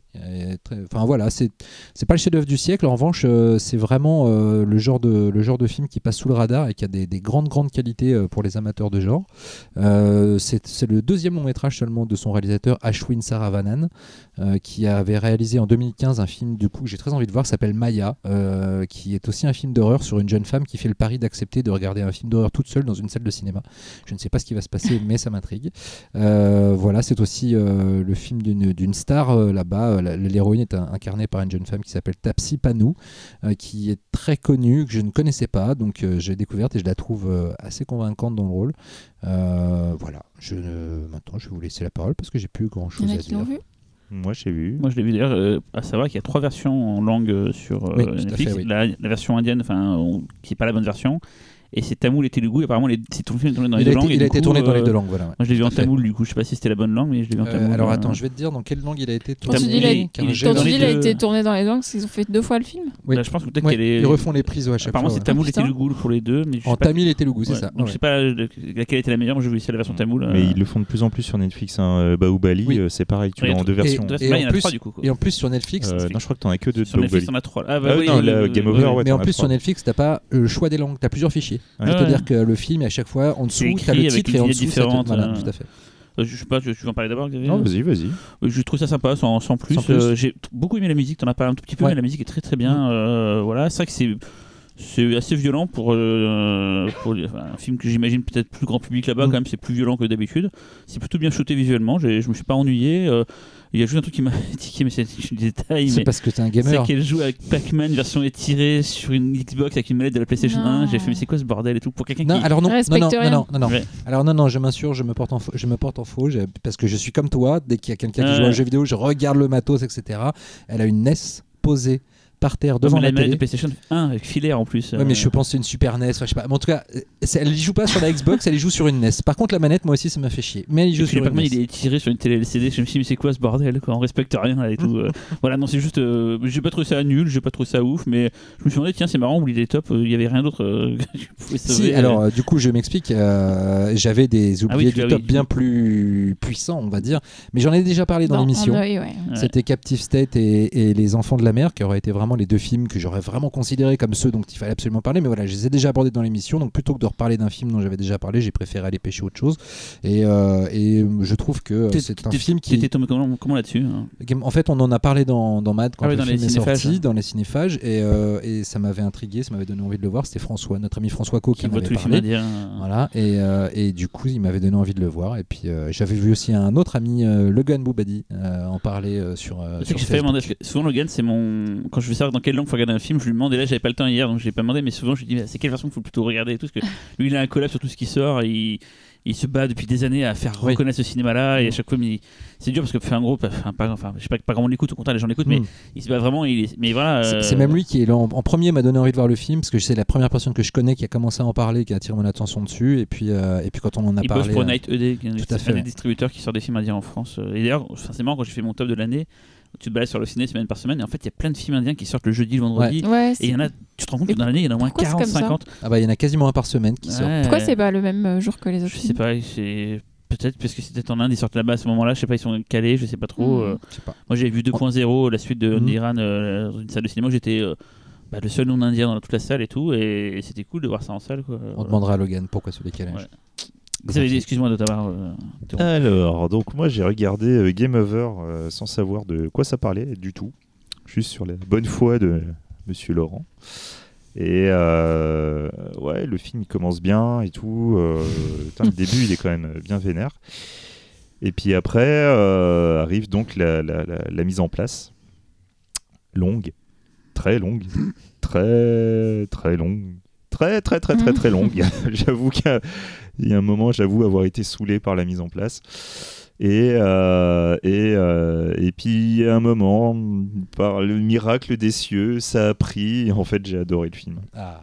Non, j'ai adoré. Quel J'ai- malin. Non, j'ai vraiment, j'ai vraiment adoré. Et en fait, bah, le truc, c'est qu'il ouais, il se mérite un peu quand même. Je suis désolé, Ouais. la, la mise en place, euh, parce qu'il y a des. euh, il y a des trucs qui sont forts dans la mise en place, le rapport avec les parents, Mm. justement, et le, et le trauma. Et euh, mais par exemple, euh, tout le truc autour du tatouage qui lui fait mal et tout, machin, je trouvais que c'était un peu long au bout d'un moment. La métaphore est un peu euh, Ouais, grossière, on va dire. Quoi. Là, c'est la vie, c'est ta vie, machin ouais, et tout. ouais, et c'est- bon. bon. Hein Mais il y a On va parler de ton film après. hein. non mais il y Ah, a plein de j'attends de voir trucs, il y il y, a plein de trucs qui, qui, qui sont euh, qui sont vachement intéressants d'un point de vue culturel euh, sur l'Inde et qui fonctionnent qui fonctionnent vachement bien derrière et le, le le truc particulier du film. Euh, certes, euh, déjà vu dans d'autres films, mais euh, qui là, je trouve, fonctionne plutôt bien Voilà. en fait. Parce qu'il y a un attachement émotionnel, il y a- Ouais. il y, a un truc émotionnel qui fait que. c'est justement là, là la, la- la force du film, c'est qu'en fait, c'est assez étonnant dans ce, parce qu'on est en train de décrire un film d'horreur quand même avec des scènes pas bourrines, mais quand même un peu, un peu Mm. malaisantes. Et j'ai j'ai trouvé que c'était un beau film en fait. J'ai trouvé que c'était Ouais. un vrai beau film. La, la mise en place est très longue. Mais du coup, as, il- le mec, il arrive à, à créer un attachement extrêmement particulier sur les personnages. Parce que même la servante, ça, ça, Oui. ça, ça te fait mal. Ouais. Ça te fait mal. Et euh, il y a la douleur physique que tu peux retrouver dans beaucoup de, de films d'horreur. Euh, des scènes très dures, des os brisés, des trucs comme ça. C'est des, des choses. En fait, il y a- il y, a un panel assez large pour, euh, pour que tout le monde puisse trouver le petit truc qui va lui faire mal. Donc ça, c'est bon, c'est volontaire, voilà. Mais là où ça fonctionne vraiment bien, c'est- l'implication émotionnelle. Il y a des scènes vraiment fortes et tu t'en rends pas compte tout de suite. C'est ça qui est marrant. C'est en fait, c'est tu vas avoir des scènes qui vont être là, où on soit pas trop touché ou machin, et c'est en fait les, les- les- en faisant la connexion dans un moment d'horreur que d'un seul coup, ce passage dans l'horreur, c'est là que tu te rends compte que tu t'es déjà fait prendre dans le filet, émotionnellement parlant, et du coup, voilà, t'as mal ça- pour le perso, quoi. Ça pourrait être un drame fantastique. euh, Tout ouais. T'enlèves le côté, le côté tueur en série, ouais, ça pourrait être un drame fantastique sur apprendre à aimer la vie. Tout à fait, tout à fait. Mais tu, et ça aurait été chiant et con. Ouais. Mais tu rajoutes l'horreur, et là, d'un coup, le, le contenu du film a un vrai impact émotionnel. C'est ça. Et, Et, ça, et- du coup, en fait, tout le, tous les, toutes les couches en fait de, de- de sous-texte, tous les thèmes abordés, finalement, ils trouvent tous à un moment ou un autre dans le film une implication émotionnelle. Et donc, du coup, bah, ça fonctionne. Tu vois, il y a un moment, au début, tu peux te dire, ouais, ok, ça c'est un peu grossier, mais en fait, plus t'avances, plus t'avances, plus t'avances, et en fait, le truc grossier, tu te rends compte que, ouais, c'est grossier, mais parce qu'en fait, le mec, il veut tout simplement que tu le vois. Il veut que tu le vois, parce qu'à partir de ça, il va te montrer Mm. plein de choses. Parce que le, le, le, le, le- le retry, c'est c'est pas juste apprendre en mode jeu vidéo, c'est c'est- c'est aussi une réflexion sur ta propre vie. Et ce que ça implique le retry sur ta propre vie? Il y a des trucs que j'ai trouvé vraiment super forts. Et le tout. Et je ne sais pas quelle est la musique que tu as choisie, mais je sais que je vais être super déçu parce que moi, ce que j'aurais aimé, c'est que ce soit la musique de Game Over.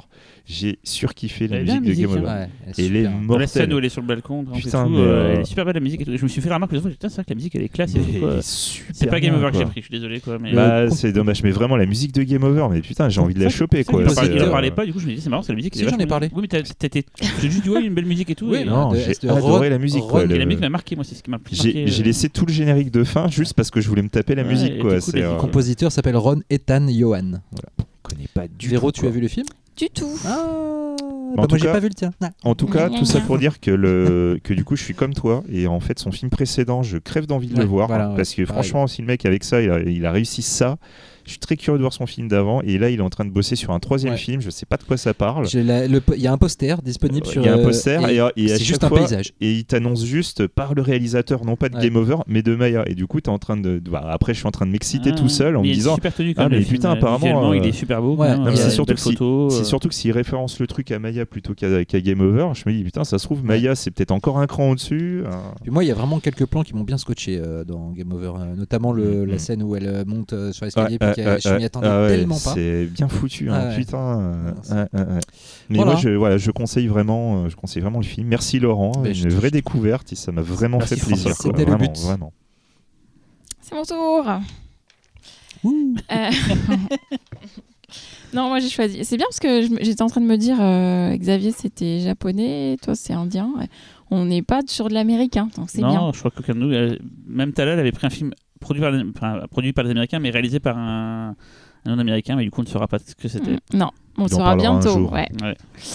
Euh, moi, du coup, j'ai choisi un film français, enfin franco-haïtien. euh, c'est Zombie Child, euh, écrit et réalisé par Bertrand Bonello, euh, euh, qui a été euh, présenté à la quinzaine des réalisateurs euh, à Cannes euh, cette année, enfin en 2019 du coup.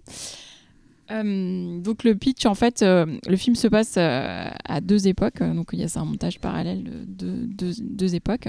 Donc il y a une partie du film qui se passe à Haïti en 1962, où on voit en fait un homme être zombifié en fait, donc suite à l'ingestion d'une poudre zombificatrice. Je suis pas sûre que ce mot existe, mais tant pis. Et donc il est zombifié, il est donc il est porté, enfin porté pour mort, enterré et euh, sorti de sa de son, cercueil pour être euh, exploité en fait euh, comme esclave dans une plantation. Donc là, cette partie-là, elle est vraiment filmée d'une manière quasi documentaire, on va dire. Et donc, il y a une autre partie qui se passe à Paris de nos jours, euh, dans un pensionnat de jeunes filles de la haute société. Euh, donc, c'est un pensionnat qui est réservé aux, aux filles de personnes qui ont reçu la Légion d'honneur. Donc, euh, voilà le, le standing. Et là, on est vraiment dans de la fiction, de la fiction. Qu'est-ce qu'il y Non, a, c'est parce que je Tu as connais. l'air- En fait, je crois que je connais quelqu'un qui a fait cette école, mais je me rappelle plus qui. Mais j'en ai entendu parler dans un autre contexte récemment et ça Ah. Voilà. Je- Très intéressant. Tout le monde s'en fout. 3615 ma vie, le retour.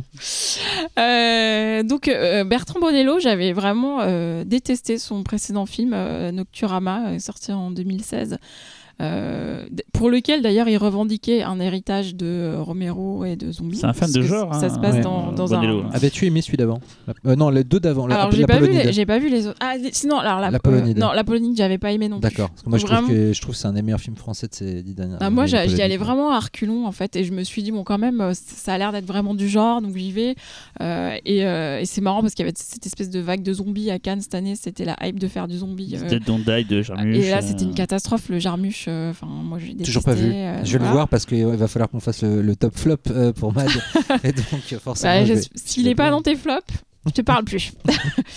Euh, donc en fait cette histoire euh, bah, Bonello en fait est partie d'une histoire vraie en fait qui est assez connue en fait c'est l'histoire de Clervius Narcisse qui est un homme qui a été zombifié en 1962 en Haïti euh, qui a aussi inspiré un autre film célèbre l'emprise des ténèbres de Wes Craven en fait Euh, et en fait euh, donc il s'était noté ça dans un coin de sa tête de faire un film là-dessus. Et euh, mais en même temps il se trouvait pas forcément euh, légitime pour parler euh, de cette histoire haïtienne en fait qui n'est pas la sienne puisqu'il n'est pas haïtien, voilà.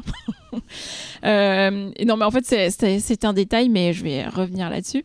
Euh, et du coup, en fait, dans, ce, dans son histoire, il utilise le personnage. Donc, il y a plusieurs jeunes filles euh, dans ce pensionnat, et il y a notamment le personnage de Mélissa, qui est en fait euh, née en, en Haïti, mais qui est revenue en France. C'est pas une métisse d'Ibissa. Voilà. Pardon, pardon, pardon, pardon. Et en fait, justement, et pourquoi c'est intéressant qu'il ait utilisé ce personnage et pourquoi c'est intéressant que lui soit français mais qu'il parle de cette histoire haïtienne, c'est que justement, il y a aussi- le film, c'est moi ce que, je, ce que je trouve intéressant, entre autres, dans ce film-là, c'est ce questionnement autour de l'histoire et de comment est-ce qu'on raconte une histoire, euh, comment on s'approprie une histoire, comment on perpétue une histoire, en fait, quand c'est un héritage familial, etc.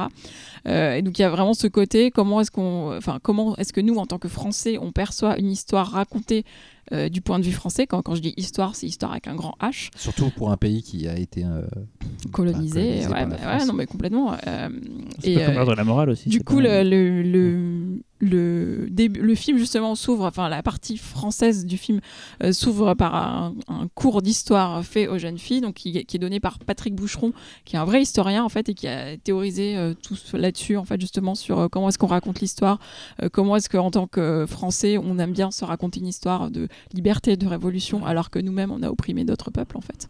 Je crois que tous Voilà. les pays font ça, non? Hein? Tous les pays font ça, non? Voilà, mais c'est quand même bien d'en être conscient quand même. Ouais. Et du coup, justement, ce qui est intéressant aussi, c'est la manière dont, il raconte, dont Bonello raconte ses histoires, c'est-à-dire donc il y a ce euh, contraste entre le côté quasi documentaire euh, qui se passe en Haïti, alors qu'il s'y passe quelque chose de magique, donc la zombification, et le côté complètement onirique euh, de la partie qui se passe en France, alors que, euh, que c'est censé être la partie la plus terre à terre en fait. Donc c'est ça qui est intéressant, c'est qu'il inverse complètement euh, les, les deux illustrations qu'il fait du, du propos en fait.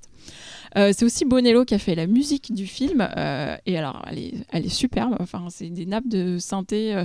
euh, on pense beaucoup à Carpenter là pour le coup. Enfin, m'a semblé. Moi, j'ai beaucoup aimé. Je trouvais ça assez. J'étais très étonnée en voyant le film de cette musique. En fait, ça m'a. Ça m'a étonnée et en plus il y a aussi la partie vaudou en fait donc il y a des scènes de rituels vaudou en Haïti et en France, euh, qui sont aussi euh, assez euh, hypnotisantes. J'ai vraiment aimé ce côté. c'est horrible de dire ça, mais ce côté exotique, même la musicalité de, des personnes qui parlent en créole, c'était hyper agréable aussi d'avoir une autre langue qui se rapproche du français, mais qui n'est pas du français et qui est vraiment parlée dans le film. à beaucoup de moments. Et enfin, moi, ça m'a charmé l'oreille en tout cas. Euh, ce que j'aime aussi dans ce film-là, c'est que donc c'est les, personnages principaux, ce sont des adolescentes, Euh, et ça parle aussi euh, d'un certain romantisme qui serait universel en fait, et à, tra- à travers les époques, il y aurait toujours cette notion de romantisme, et notamment chez les adolescents. Je pense qu'il a souvent mis en scène finalement des adolescents, donc ça c'est quelque chose qui le, qui le travaille. J'ai pas forcément lu des choses là-dessus, mais il y a cette voix off en fait épistolaire de Fanny, la, la le personnage, un des personnages principaux avec Mélissa, euh, qui en fait euh, raconte son quotidien euh, au pensionnat à son, amour de vacances en fait. Vu de l'extérieur, c'est vraiment une histoire ringarde entre une fille et un gars qui s'appelle Pablo, qui a l'air ringardissime, qui est là, les cheveux longs, euh, torse nu, voilà. Et le fait qu'elle en parle de manière aussi euh, empoulée, romantique, écrite et littéraire, c'est, je trouve ça hyper intéressant en fait de montrer que euh, euh, derrière ces filles qui vont euh, danser sur euh, du damso ou euh, ch- chanter en cercle des paroles de rap, il y a quand même ce côté romantique. Et d'ailleurs, elle crée un, cercle de sororité euh, sur la littérature contemporaine, mais en fait, c'est pas de la littérature, c'est quoi? C'est des paroles de rap qu'elles se répètent entre elles. Elles se créent leur propre rite, elles se font euh, des, elles vont la nuit dans des, dans des salles de cours, euh, allumer des bougies, se raconter des choses. Je trouvais ça aussi intéressant le, fait de perpétuer des rites euh, à travers. euh, à- travers nos adolescents d'aujourd'hui en fait et, d'arrêter enfin il y avait ce regard bienveillant je trouve sur l'adolescence qui n'est pas juste stupide à écouter du rap en fait et de qu'est-ce qu'ils ils en font comment ils l'approprient à mon avis Mélissa par exemple invente une chorégraphie sur une chanson de rap hyper contemporaine de 2017 ou 2018 et je trouvais ça hyper poétique en fait et je trouvais ça m'a vraiment surpris en fait Euh, de, même, euh, le chagrin d'amour euh, de l'héroïne Fanny est complètement romanesque aussi. C'est ça qui va pousser vraiment à basculer dans le fantastique. Pour le coup, la toute dernière partie du film, donc je ne vais pas dévoiler ce qui se passe, mais vraiment à partir du moment où la tante de Mélissa intervient, là il y a vraiment l'incursion du fantastique. Et là, le fantastique, comme je disais au début, ça se passe en France. Et c'est ça aussi qui est hyper intéressant. Et là, la bascule dans le fantastique, elle est franche, elle est osée elle peut parfois euh, un peu surprendre. Alors, je sais pas comment vous allez me dire comment vous l'avez vécu, mais en tout cas, ce que j'ai vraiment aussi aimé dans ce film-là, c'est que, tu me dis que Bene Bolino, est- Bol- pardon, Bolino, non, Bonello Bolino, est, Bolino. est fan de, de fantastique. Euh, ça m'étonne, enfin, ça m'étonne pas, et en même temps, je trouve ça osé de sa part de pas rester à la lisière du fantastique et d'oser à la fin aller au bout du truc, en fait. Et, Dans le, dans le zombie, ESC là, qui est sorti récemment, il y a un passage où la Cinémathèque française il a présenté la version 4K restaurée de Zombie de Romero. Ouais. Et pendant 40 minutes, 40 minutes, il parle, j'ai pas vu la, la vidéo en question, mais il parle de, de, de, de Romero, de Zombie et tout, quoi. Et c'est en bonus sur le- l'édition ESC. Enfin, pour montrer vraiment, c'est pas intervenu là-dessus, quoi. Et on l'a interviewé quand euh, on a fait une Ouais. grande, longue rencontre euh, avec lui euh, dans Mad quand le film Quand Zombie Child est sorti. Et oui, il parle avec beaucoup d'amour et de, de connaissance du, du cinéma de genre. Bah, en tout cas, j'avais, enfin, je trouve que c'est vraiment un film. euh, c'est dommage de passer à côté. Et euh, je si je fais un top 10, il va pas être numéro 1 mais euh, mais clairement, pour moi, c'était un film qui, je trouve, qui est intéressant, qui est français, euh, qui propose du vrai fantastique et en plus un, un fantastique qui s'appuie sur notre histoire à nous euh, de la France, en fait, qui qui fait pas du fantôme japonais, euh, qui fait pas du zombie américain. euh, Enfin voilà. Donc, euh, qu'en avez-vous pensé? Alors moi, Aïe, je, je l'ai toujours pas vu. euh, j'ai très envie de le voir. euh, j'ai pas, j'avais, euh, beaucoup trop de, top, de bouclage quand euh, quand le film est sorti. et J'ai dû, je suis faire l'impasse, donc j'attends, euh, j'attends la sortie vidéo et qui a eu lieu, je crois.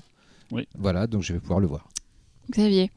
Ah ah. Aïe aïe aïe aïe aïe aïe. Alors, bon, Zombie Shade. Euh, en fait, moi, c'est un film, euh, j'en avais entendu parler, euh, pas en bien. Voilà, c'est- on m'avait donné, enfin, j'ai- Ouais. j'ai chopé quelques avis dessus, euh, comme quoi le film était un peu chiant, machin, enfin bon, bref. Après les avis, euh, voilà quoi. Et euh, j'étais quand même assez curieux parce que bon, faut savoir que dans mes, euh, mes, mes, mes, mes tics de visionnage, euh, dans mes, mes, mes micro-obsessions, il Dès aussi qu'il y a un titre, le mot zombie dans le film, tu regardes. Bon, alors certes, il y, a- il y a aussi Zombie, Zombie mais, écrit mais- avec un i en plus, oui, pas oui, IE. oui, oui, il y a, il y a certes les films de zombies d'un côté, moins maintenant parce qu'il y en a trop et pas très intéressant. Enfin bon voilà, mais aussi les films qui traitent du vaudou. bah, L'Emprise des Ténèbres, j'adore. hein. Je crois même que dans le West Craven, j'avais dit que c'était un de mes préférés. Bon, c'est le meilleur. Ah, c'est euh, l'emprise des ténèbres, voilà quoi. Mais euh, voilà, donc du coup, le, le- le sujet m'intéressait déjà de base et j'étais assez curieux de voir ce qu'un Français allait faire avec ça. Et du coup, euh, bah voilà quoi, l'occasion est arrivée et je tenais, je, je- je te l'ai dit, je tenais beaucoup à voir. Arrête de euh, faire durer la discussion. En plus, tu l'as déjà bon fait avec Game Ça- Over, donc ça se remarque. oui, ça se voit. Ah, tu répètes un peu tes formules. hein. Non, mais c'est surtout qu'en fait, elle est très curieuse de, de Bah ouais. savoir ce que j'ai pensé du Oui, film. on se dit pas avant. hein, euh, Voilà, et j'ai Bah, pas. Cyril aussi, j'ai je envie de l'ai- savoir. Voilà, je n'ai rien laissé transparaître. Donc et là, il en peut plus de savoir que après ce visionnage que j'étais obligé de faire en Ah, deux fois.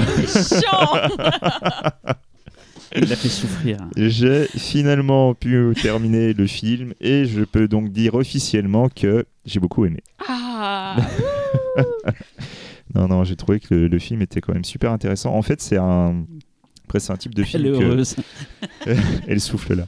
Elle, elle s'attendait à se faire défoncer là. ça. mais- Attends, il y a Cyril derrière. Et en fait, euh, c'est un, film que j'ai trouvé vraiment hypnotique. Euh, j'ai beaucoup apprécié le, le fait que les, les- le, le début euh, avec la zombification arrive tout de suite, sans aucune explication, sans rien, sans parole. C'est euh, clac clac, c'est très sec euh, au niveau du montage et tout. C'est blablabla. Et en fait, c'est le truc qui te qui t'hameçonne tout de suite. Quoi. Enfin, moi personnellement, ça m'a pris tout de suite. Il y avait cette ambiance et tout, machin.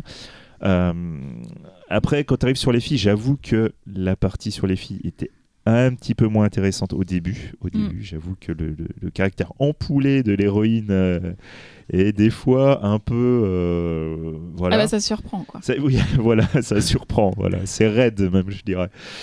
Mais en fait, plus tu avances dans le film et plus tu, tu vois le, où, Bonello veut, veut aller.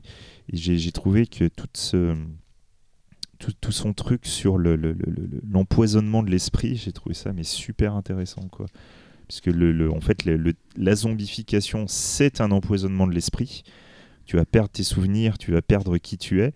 C'est un empoisonnement que tu vas retrouver en plus dans cet amour fou euh, magnifié par l'héroïne, qui est sûrement peut-être à un dixième euh, aussi vrai que ce qu'elle le pense, mais elle l'a elle l'a encensé au Mm. maximum.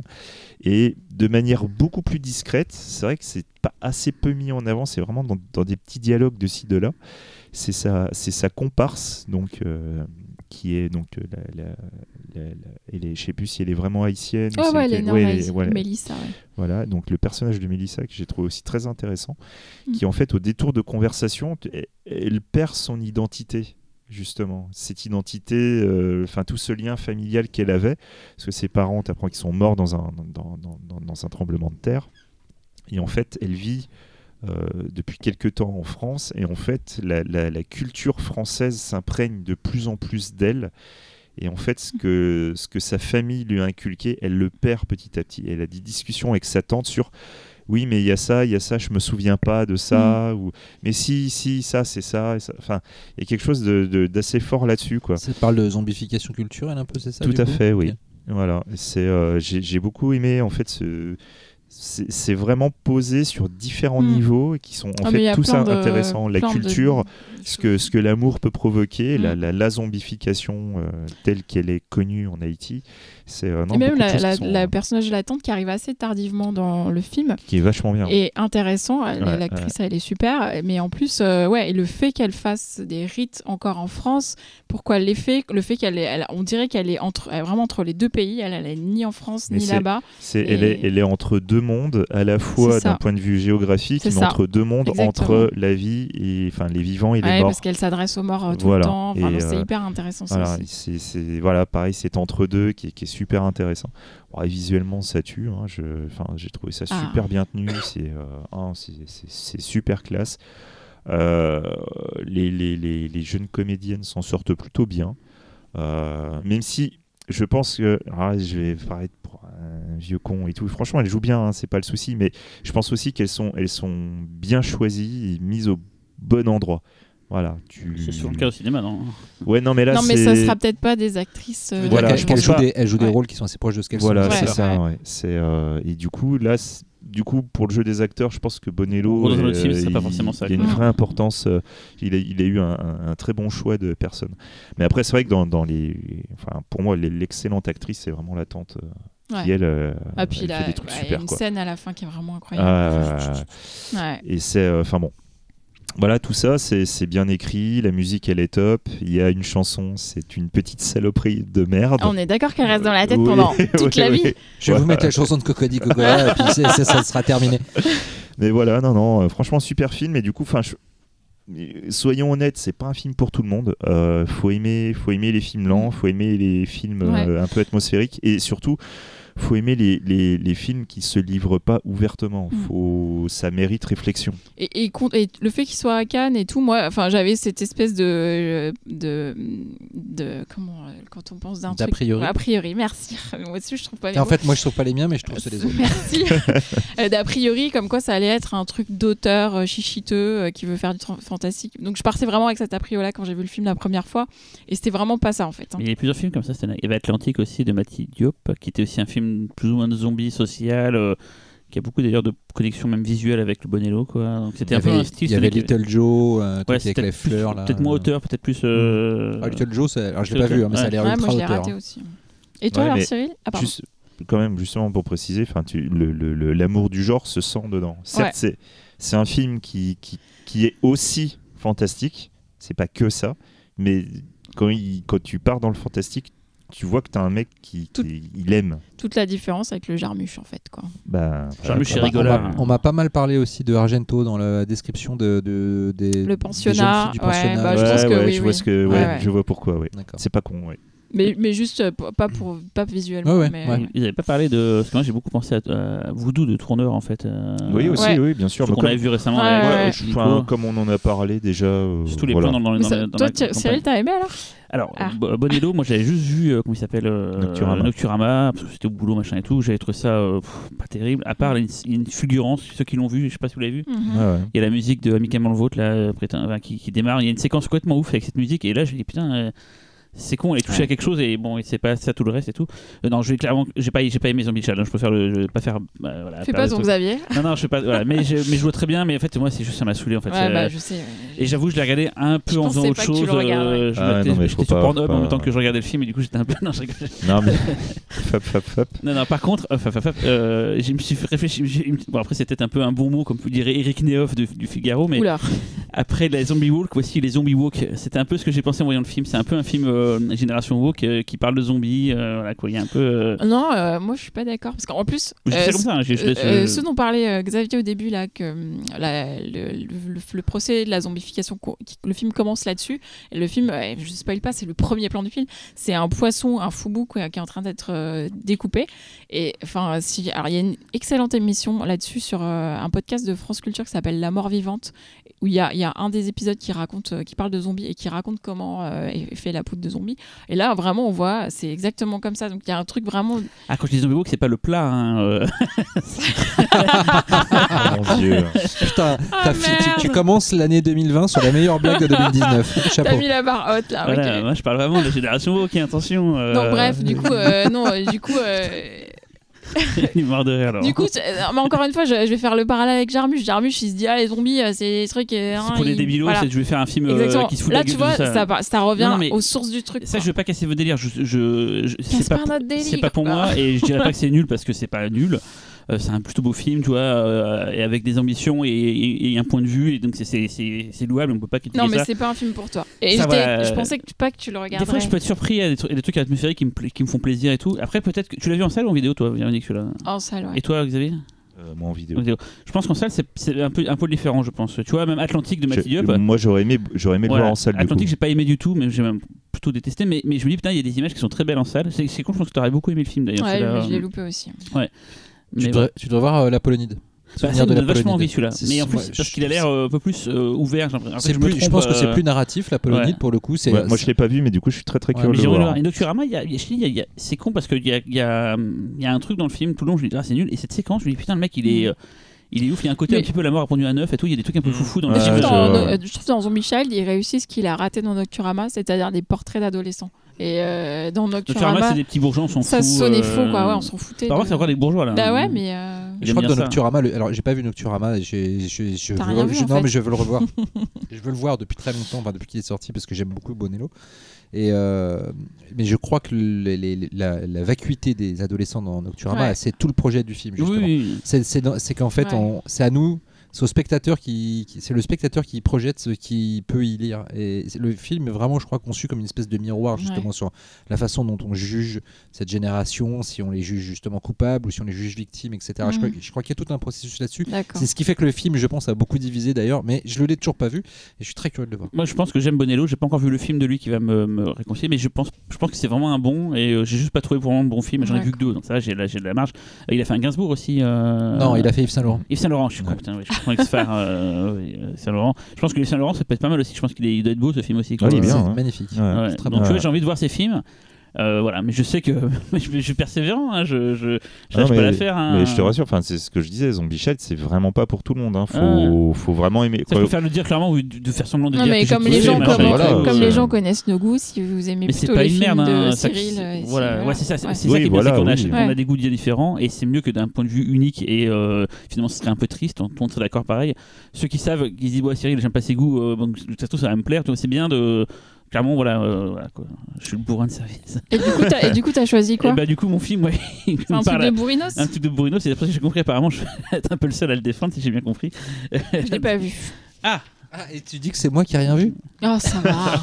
Donc, je vous parle d'un film de zombies. Tiens, comme Ouais, on est mais moi, je l'ai vu ton film. Ouais, bon, alors, Moi je, aussi. Moi aussi. je dis d'abord ce que je pense parce que J'aurais Laurent- préféré soit voir Ouais, Suite Véro. Je pense que si Laurent détesté, je ne sais pas pour Xavier, mais bon, ça s'appelle Little Monster, un film de A.B. Forsyth, un film australien réalisé par un Australien, euh, un film de zombies, donc, comme je disais tout à l'heure. Euh, L'histoire est assez simple finalement. C'est euh, on suit Dave, un, un- un gros loser euh, qui pense que euh, profiter de, de la vie, qui s'en fout un peu des autres et tout.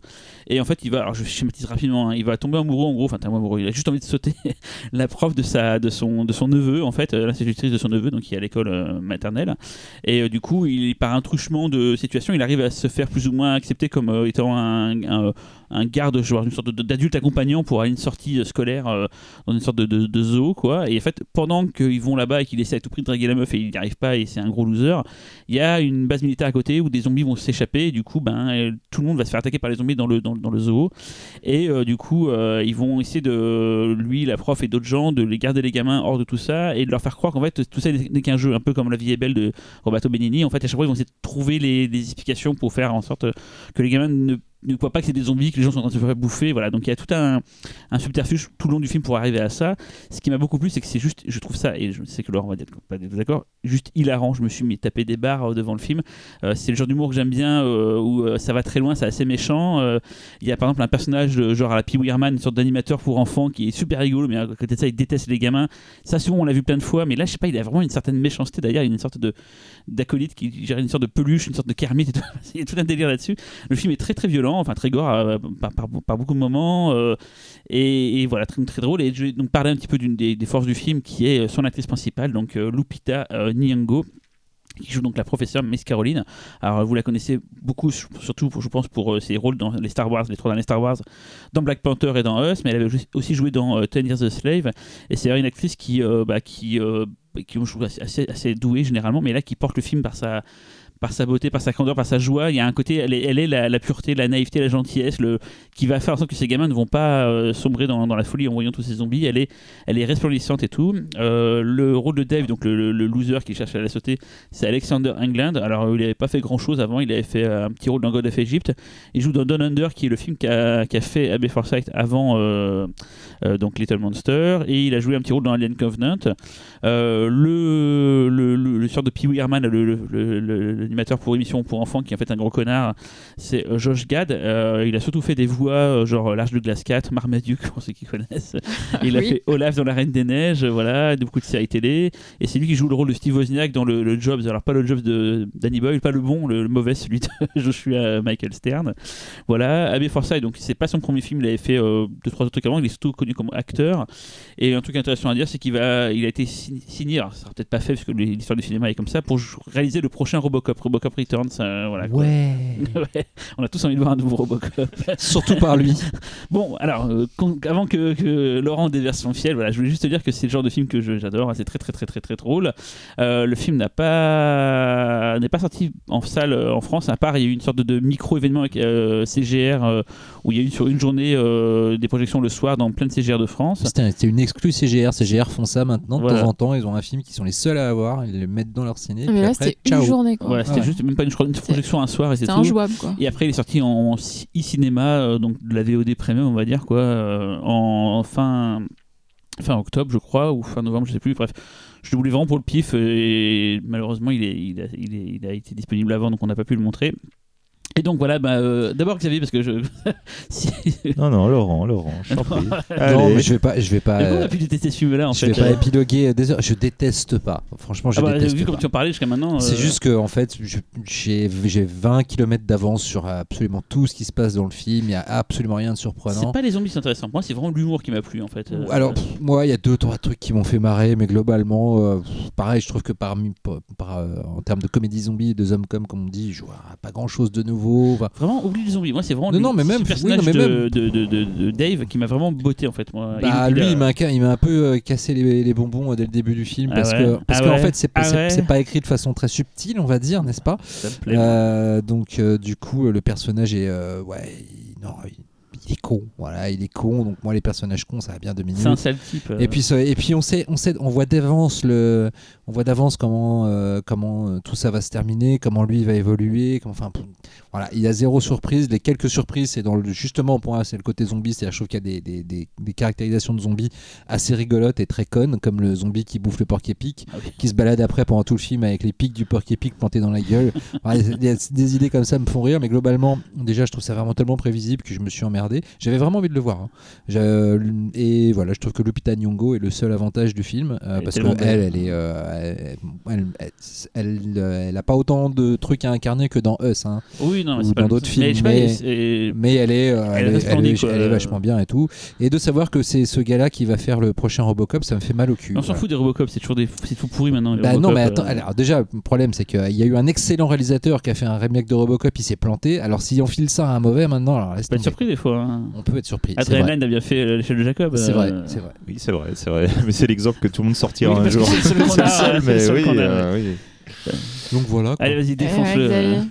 Alors, euh, Little Monster est un film que j'avais très envie de voir euh, parce qu'il avait quand même de super, euh, de super retours. Plein de prix Bon, dans plein de festivals. hein. Voilà, et euh, puis surtout bah, ce que toi t'avais écrit euh, dans notre petit tableau. euh, C'est vrai. Voilà, Donc, du coup j'étais j'étais très très curieux de le voir. J'ai mis là de T'avais six mis- sur- t'avais mis quoi déjà 6 sur 6, j'avais mis. euh, Ah, mais il, a- il avait écrit un commentaire, mais dithyrambique dans notre tableau de la proc du pif, mais un truc. Ouais, adoré, là, je ouais. fais putain, ouais, je veux le voir. Puis, ah merde, il sort cinéma. Bon, bah, ok, Ouais. tant pis, je le verrai pas. euh, voilà. Bon, finalement, euh, bon, finalement, l'occasion s'est présentée. Euh, je m'attendais pas à ça quand même. hein. Je m'attendais pas à ça, soyons honnêtes. Tu sauras maintenant quand tu mets 6 sur 6. Ah non, Non, mais je- Sur Extraordinary, mais- j'ai mis 7 sur 6 même. Non, mais c'est c'est juste que je Ça va m'attendais être nul. je m'attendais pas à ça du tout parce qu'en fait je m'attendais à un film de zombies alors du coup j'ai été un peu circonspect de voir ce que j'ai vu. C'en est un aussi. Ouais, mais on s'en fout la partie de mais c'est pas un film pur de zombies c'est une comédie romantique euh, c'est une comédie romantique voilà je... c'est une comédie romantique avec un moment avec des zombies, mais qui, qui- on pourrait refaire exactement le même film avec n'importe quelle catastrophe. Des terroristes euh, ou je sais pas quoi. oui, euh, des terroristes aussi, on, on peut. Enfin, c'est- très interchangeable en C'est fait. qu'en plus, il y a même à un moment donné, il y a un truc narratif où euh, ils ont besoin de ne plus avoir de zombies parce qu'ils ont besoin de développer un personnage. Comme on fait, ah bah, on les enferme dans un truc où les zombies peuvent pas rentrer. Et là, il y a les zombies dehors. Et c'est vraiment aussi à l'image du film. Les zombies sont derrière les fenêtres. Les gens parlent. De temps en temps, il y en a un qui tapote la fenêtre, il y en a un qui fait. Gah Et puis, t'as la comédie romantique qui continue à se dérouler. qu'ils fassent quoi les zombies qui ouvrent la porte et qui rentrent Bah, euh si tu veux, oui, j'ai à un moment donné. Bah, euh, on, ça. bah, on- on voit qu'à un moment donné, juste le truc, c'est que les zombies sont juste là pour euh, être utiles quand il y en a besoin pour faire, euh, pour faire une scène de Véronique, zombies. euh, euh, qui- J'ai une, question parce que j'ai vu la bande-annonce, donc c'est un peu comme si j'avais vu le film. Non, je- Non, euh, ils disent, Oui, oui. ils disent euh, la meilleure comédie avec des zombies depuis Shaun of the Dead. Du coup, par rapport à ce que vous racontez là, parce que Shaun of the Dead, c'est un peu une comédie romantique aussi. Non, Ouais, mais, c'est une je- comédie romantique où l'utilisation du, du- de l'univers zombie a un vrai intérêt. Il y a, il y a- Oui, il y a un vrai. c'est quand même Tu peux pas, hein. tu peux pas enlever le côté zombie de Shaun of the Dead. Tu peux pas. Là, dans Little Monster, tu peux. Tu peux enlever C'est les vraiment zombies. pas ça qui tu- m'a intéressé dans le film, Tu changes euh. avec autre chose. Tu, tu- franchement, ça marche. C'est l'humour. Il y a aucun problème. Euh, moi, l'humour m'a pas plus fait marrer que ça. Euh, Il y, a- il y a deux trois bonnes idées, effectivement. Euh, ouais, le hérisson m'a fait marrer, quoi. Ça, c'est ça, c'était cool. Euh, après, après, j'ai pas détesté le film non plus parce que, Parce que Lupita. bah oui, Lupita Nyong'o, euh, voilà, je, voilà, je, je fais mon coming out. J'aime beaucoup Là, il est, en train de, il est en train de euh. tripoter un petit, fi- un petit câble d'un air. elle, est, elle euh, est tellement qu'elle fait du ukulélé, machin tout. Il y a un côté, tu te dis, Mais- ah, je vais sur ma non, prof mais et en tout. fait- euh, C'est un film musical ou pas? Non, Non, c'est pas un film musical, mais en fait, c'est un. Tu sais, ça, ça fait partie de ces films où en fait, t'as un, t'as un personnage qui est, euh, qui, est, qui est très bien incarné. Et, euh, et du coup, t'as euh, as une vraie empathie pour le personnage. Et du coup, bah, c'est Lupita Nyong'o qui, tient tout juste- le film sur les ouais, épaules. juste par la grâce de son jeu et de sa présence. C'est juste pas ça. du tout par l'écriture. Pas du tout par Mm. l'écriture. Et du coup, euh, il y, a, il y a plein de scènes en fait qui, qui fonctionnent et qui arrivent à créer de l'émotion. Mais en fait, c'est elle, c'est Mm. elle, sa manière de jouer. Le truc, c'est pas tant la scène, c'est elle, parce qu'elle a, elle a un moment. Enfin, tu, c'est, c'est juste, elle, a- elle va avoir le, le sourire certes au bon moment, mais il y a un truc qui fait que bah, dans son jeu, c'est ouais, c'est, c'est- c'est super cool, c'est mignon et du coup, c'est c'est ça, c'est vraiment sa performance d'actrice. Qui, qui, je pense, est responsable de cette. euh, Et si elle avait eu en face du répondant, si elle avait eu en face d'elle un acteur qui est capable de mortel. susciter euh, le même truc, pu avoir un truc vraiment un truc mortel, attachant. Il y a un moment qui m'a fait beaucoup rire quand même, si je m'en rappelle, vu parce qu'il y a un moment, il y a un moment pour le coup assez MeToo. C'est-à-dire qu'à un moment donné, il y a un personnage qui lui fait une grosse remarque sexiste. Et dans la plupart des films, tu t'attends à ce qu'il y ait un petit peu euh, genre une désapprobation. Non, elle attend même pas la fin, elle lui met une énorme mentale dans la gueule clair. Que tu vois pas venir, mais d'une force ultra violente. c'est ça. Ça, j'ai bien kiffé. Après, euh, nous rappelons que la violence n'est pas la réponse à tout. hein. Exactement. tout Non, mais là, ça fait du bien.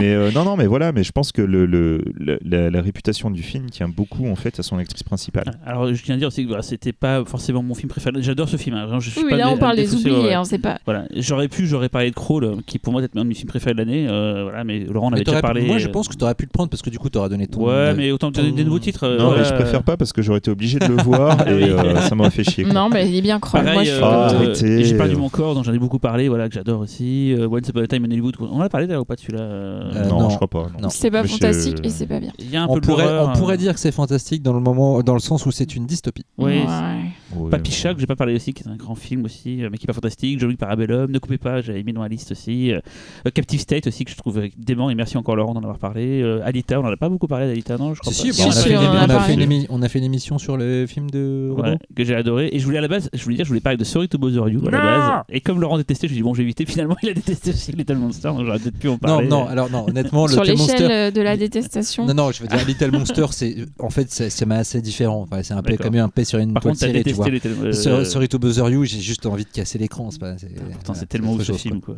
Bref, voilà, Et, juste. et vous, Laurent et Xavier, vous aviez Ouais, d'autres top. films, euh, d'autres films euh, pas oubliés, mais que vous avez envie de caser pour ceux qui auraient pu les louper en 2019 Euh, bah, je les ai déjà mentionnés, du Ouais. coup, moi, essentiellement, quand même. hein, euh, c'est-à-dire euh, c'est-à-dire euh, Les Enfants de la mer, qui est, Captive euh, State. qui est ma, ma- Les Enfants de la mer, qui est un des plus beaux films animés que j'ai vu de ma vie euh, en matière d'ambition, d'animation, etc. Et puis Captive State, qui est, euh, voilà, Ouais, qui est un- moi aussi. pour moi un nouveau classique, petit classique de la science-fiction. J'en reparlerons plus tard, je pense. Parce qu'il s'est mal, fait mais les gens diront putain, c'était mortel ce machin et tout, mais plus tard, je pense. Et puis qui ne fait que confirmer que Rupert Wyatt est un putain de cinéaste et qui euh, n'a pas encore euh, eu le projet qui va le faire exploser. J'espère que ça va arriver à un moment ou à un autre parce que le gars, je pense, est un petit surdoué. Non, moi j'aurais Voilà. pu rajouter un, un film euh, allemand qui s'appelle euh, In My Room, qui est, euh, qui est assez étonnant. Alors c'est c'est lent. sorti en France, euh, ouais, ouais, c'est sorti en France. ouais. C'est lent, c'est c'est avec euh, un perso. euh, voilà, c'est tout ce que Cyril. Voilà.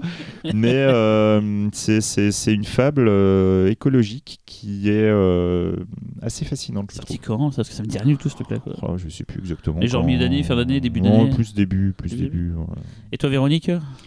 Bah moi je dirais, alors je, je vous allez hurler, mais moi j'ai beaucoup aimé Glace.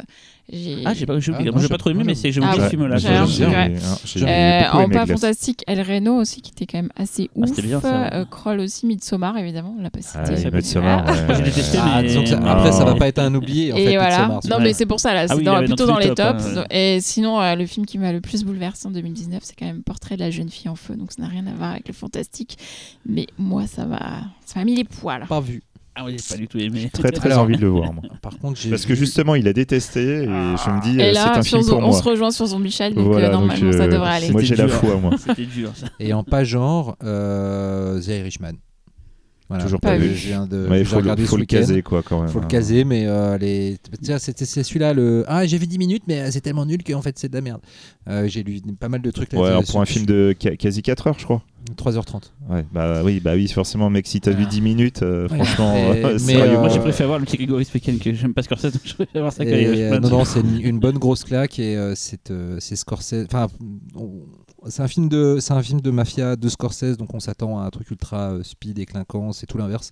En même temps, c'est c'est pas parce que Scorsese est devenu vieux et qu'il a perdu sa vista, c'est juste parce que le film raconte autre chose avec d'autres personnages et qu'il a adapté ça comme tout grand metteur en scène intelligent, il a adapté sa mise en scène à ses personnages pour mieux en faire des pour mieux en dégager les, les, émotions et, les, tout ce qu'ils vivent. Et, euh, et à ce titre le film est vraiment très grand. Euh, c'est moi c'est le seul film de mafia de Scorsese qui me vraiment qui me prend au trip pour le sort des personnages. J'adore Casino et les affranchis pour euh, l'excitation cinématographique qu'il me procure et pour le, le côté fable moral implacable mais c'est pas des films où je me dis oh les pauvres il leur arrive ça et tout Euh, là dans The Irishman vraiment à la fin du film t'es pas bien t'es, t'es- t'es à la limite de chialer t'as- voilà il y a une vraie émotion super forte qui se dégage euh, et puis le de-aging, euh, donc le, le rajeunissement numérique des personnages est chelou les dix premières minutes et puis après on, Et l'oublie. c'est beaucoup dans le film, ça? Ah, c'est c'est une grande partie du film. Ah bon? En fait, il est en plusieurs étapes. Les, les scènes où De Niro est très très jeune pendant la guerre, t'as une scène. D'ailleurs, je me demande même s'il n'y a pas des scènes coupées d'ailleurs, des trucs qu'on voit dans la euh. bande-annonce et qu'on ne voit pas dans le film final. Euh, et après, c'est plus intermédiaire. Euh, et du coup, c'est plus subtil. Et En gros, c'est le- c'est une fois euh, l'Amérique de, de, de Scorsese, non C'est un peu le délire Je sais pas, j'ai pas vu le film. Pas Non, le film, mais non. euh, non, non, non, non, pas Plusieurs vraiment. époques et tout. Non, Il y a ça plusieurs époques, mais euh, au-delà du fait que ça dure 3h30 et qu'il y a plusieurs époques et qu'il y a des acteurs en commun, sinon ça n'a pas. Et pourquoi il a pas été financé par les studios? Alors, tu vois, tu vois le truc, maintenant que tu l'as vu, tu comprends pourquoi Ouais, pas parce que c'est un film sur des vieux. Euh, qui dure 3h30 et qui coûte cher. Et donc les mecs et les mecs se sont dit pas mal, euh, oui. personne va vouloir aller voir ça parce que Marvel etc et c'est il y a eu un papier euh, très intéressant un édito dans le Monde euh, cette semaine euh, sur le site du Monde. Je sais pas s'il est aussi dans le journal mais bref sur justement le fait que euh, oui certes The Irishman n'arrive que sur Netflix et n'est donc que visible sur votre télé. C'est une malédiction mais en même temps, ça montre bien que les studios ne sont plus prêts à prendre des risques et surtout à avoir envie de raconter de belles histoires. Ils ont tout ce qu'ils veulent, c'est euh, assurer euh, le, cash flow et, euh, et les retours sur investissement. Et que du coup, on peut dire ce qu'on veut de Netflix, mais dans le cas présent, c'est une bénédiction que quelqu'un comme Netflix ait la force euh, de frappe budgétaire pour aller dire oui.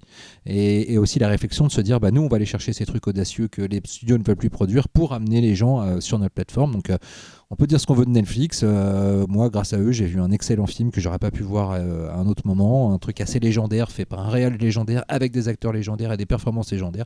Rien que pour ça, merci. Mm. C'était beau. Ouais, mais je suis pas tout à fait d'accord. mais- Ouais, non, mais vas-y, parlons-en. Non, ça en fait, euh, en fait, je me dis, les studios, euh, s'ils s'ils cherchent aussi à faire des choses efficaces, c'est parce que les gens ne vont pas en salle pour voir certaines choses, certaines propositions plus audacieuses. Alors que si on leur amène sur leur canapé, ils vont peut-être plus tenter. Il y a tellement d'exemples, ce que tu dis, Enfin, Véronique, il y a tellement d'exemples de films, comme tu dis, bah ouais. qui n'ont pas trouvé preneur alors Euh, alors, mortels. moi, je et pense tu que vois, c'est l'effort d'aller en c'est salle voir un film euh, et payer sa place 10 balles alors que tu payes ton abonnement Netflix 10 balles, derrière tu t'en fous de comment sont rémunérés les artistes, mais toi tu as payé juste 10 balles, ton... donc tu vas tenter le film euh, de 4 Je heures sur la mafia. Par contre, aller acheter ton ticket, machin, bah tu vois, c'est pas le même euh, investissement je- je- pour la Ce que le cinéma personne. reste Non, mais- fort pour moi, c'est le côté démarche, Bah, c'est sortie. Quoi. Mais je pense que c'est le fait la poule. C'est-à-dire qu'à une Ah, époque, les, gens, allaient voir ces films-là au cinéma. Donc, est-ce que ces gens ne vu plus voir ce- ces films au cinéma parce qu'on les a habitués à voir autre chose au cinéma? Ça, Parce qu'on on a arrêté de ça, on peut proposer pas ces dire, films. mais on- vraiment qu'on Mais voilà, ce que, je, ce, que je veux, ce que je veux dire, c'est que on, je co- comprends complètement ton point de vue, je peux l'entendre, mais, ce que je, mais que quelque part, moi, ce qui- la seule chose qui m'importe, c'est le résultat final. Mm. Dans les salles, on voit plus trop de films comme The Mais- Irishman. Tu vois, silence. Moi, je, moi, je silence de suis, presse- enfin, je sais que des gens regardent sur Netflix des choses qu'ils n'iraient jamais voir en salle. J'en suis sûre. Genre, typiquement, le cinéma de genre et les films d'horreur, les gens ne vont jamais en salle pour voir. Les, la plupart des gens, en tout cas, ne vont pas, à part les adolescents, ne vont pas voir en salle des films d'horreur. Et ils vont dire Ah, je vais me faire un petit film d'horreur sur Bah, Netflix. oui, Pourtant, alors après, ça le problème, c'est que, le problème, c'est que sur des Net- trucs un oui, peu- parce que puis le problème, c'est que sur Netflix, il y a quand même beaucoup de mauvais films d'horreur. et ce qui est marrant, c'est que je pense qu'il serait mieux garder ce débat pour une, Ouais. une autre fois. Et Mais surtout, ça reboucle avec ce que tu disais tout à l'heure les gens ne font plus d'efforts. Voilà. Bah voilà, Oui. ça, arrive sur un plateau. bien, Véronique, Netflix. C'est qu'on fasse une émission de débat où tu nous, on découvre le jour même, le soir même, le débat en fait, que tu trouves des thèmes et qu'on découvre en même temps que l'émission, le thème. C'est ouais, rigolo tu viens ça. me mettre une charge mentale Mais de je- ouf. Ah là. merde, bon, Je personne alors. Suis assez d'accord avec toi parce que restons sur Scorsese, je reviens sur Silence, qui je trouve est un film Ah, bah ouais. extraordinaire et qui est, qui est sorti dans une indifférence générale. Moi, je l'ai vu. Personne n'est allé le voir. C'est un bon des- exemple par rapport et- à- C'est vachement bien. ça. et que je trouve le film euh, complètement dingue. Et, euh, et, et après un film comme ça, attends, le mec fait Le Loup de Wall Street, carton mondial. Après, il fait Silence. Le seul film que Du coup, bien d'ailleurs. du coup, on lui dit bon bah euh, Silence, euh, t'as vu, ça a pas bien marché, ça coûté cher. Du coup, bah The Irishman avec De Niro, Pacino, Joe Pesci, tu vas le faire. euh, bah non, en fait, tu le feras pas. Enfin, c'est complètement dingue en fait cette façon de juger sur le juste sur le film précédent, d'avoir de penser à la rentabilité immédiate. Hollywood, hein, Hollywood, tu peux être blacklisté du jour au lendemain alors que t'as fait un mauvais film. Et, euh, Mais là, c'est là, on parle de Scorsese. Le mec a Oui. fait, le mec, a- le mec a- est une légende du cinéma lui tout seul. Il, et il y a un problème sur les vieux et Hollywood, vieux dans le sens. C'est euh, clair. les acteurs disent qu'ils ont du mal, et les acteurs femmes en plus ont du mal à trouver du boulot d'un moment. Il y a un côté, effectivement, on veut plus voir ces gens-là. euh, Et c'est marrant c'est parce bizarre que en fait. euh, Et d'ailleurs, alors il y a un côté assez troublant dans le film, c'est que le film souffre de ça. Parce que euh, quand les acteurs se jouent eux-mêmes plus jeunes, certes leur visage est, est rajeuni, mais pas leur, corpora- leur corporalité. Pourtant, il y a un bonus sur, sur Netflix où ils discutent de ça tous ensemble, euh, qui est quand même assez ouf. T'as quand même euh, autour de la table, t'as Scorsese, De Niro, Pacino, Joe Pesci qui discutent de l'expérience du film, donc rien que pour ça. euh, Et ils parlent justement du fait qu'il fallait qu'ils fassent très attention à leur corporalité quand ils se jouaient plus jeunes, parce qu'ils descendaient pas, ils descendent plus un escalier comme ils descendaient quand ils avaient 40 Mm. ou 50 ans, tu vois. Mais pourtant, tu le vois quand même. Ouais, des- ouais, je vois De Niro quand il est plus jeune en train de marave un mec, putain, on dirait un vieux, on dirait un papy qui est en train de défoncer un mec quand même. Enfin, donc c'est c'est assez troublant, mais en même temps, du coup, ça alimente toute une réflexion sur, euh, sur euh, l'âge à l'écran, etc. Non, le film est passionnant, le débat qu'il ouvre est passionnant, et je crois que c'est un débat qui n'a pas de Mais, réponse. et le comble dans tout ça, euh, c'est que The Irishman avec des nobody, personne ne le regarde, même pas sur Netflix. C'est clair, ouais. Avec des nobody. Ah, Des- personne en anglais. Ça Alors juste, Non, pourquoi, nobody, le pourquoi dire nobody, nobody? Parce qu'en en fait, il y a une lettre en trop. C'est nobody. Ah ouais, C'est la- ça, eh, les gars. C'est la hype, c'est Eh, pas la oh, hype. les gars, Hey, oh, je suis woke. Bon, allez, on Voilà, termine avec de la musique, Cyril Et tu nous as fait la surprise cette fois-ci. Tu n'as pas rempli ta case dans le petit Parce que j'ai tableau. pensé, cet- j'ai pensé cet après-midi à, à la musique. Je me suis dit, comme c'est les ennemis des tops, il faut que je passe à une musique de 2019, d'un film de 2019, d'un film qu'on aurait pu voir, qui aurait pu être dans les tops. Et on va écouter euh, Rapi, Rapan Rapi Rap. Ah, The Man euh, Who Feel No Pain. Eh ouais, Ah. euh, la musique principale du film The Man Who. Feel No Pain, par Exact, Benny exact. euh, Dayal. Ah, J'adore. Voilà, un morceau euh, qui, quand on a vu le film, reste dans la tête euh, longtemps après. Et euh, voilà, donc c'est un film qui a fait Ouais. beaucoup parler au pif, qui malheureusement n'a pas été vu par beaucoup de monde, je pense. euh, et c'est dommage, qui est visible, je crois, sur les plateformes euh, des votes. Je sais pas s'il est sur Netflix. Je pense si, si, il est sur Netflix. est sur Netflix, Donc n'hésitez pas à aller voir The Man Who Feel No Pain. Et on va écouter du coup le morceau Mm. euh, entêtant et, et en- ça en- ça va vous donner de, envie de refaire tout de suite un réveillon pour la passer en soirée, en Ouais, fait. elle Parce est que vraiment franchement, mortelle et je pense que je vais la mettre en rotation comme, dans la musique comme le film, hein. comme le film, ça comme donne le- la pêche ça et donne tout. un dimanche matin, ça avait bien fonctionné. Tu l'as vu, Laurent, non Non, toujours pas. Voilà, bah écoute. Il est, il est sur ma, il est, il est sur ma wishlist, euh, Ah ma oui, wishlist euh, Netflix. D'accord. Donc Rapan Rapira par Benny Dayal. Bon, bah rendez-vous dans deux semaines. Encore bonne année à tous. Bonne année. Bonne Bonne année.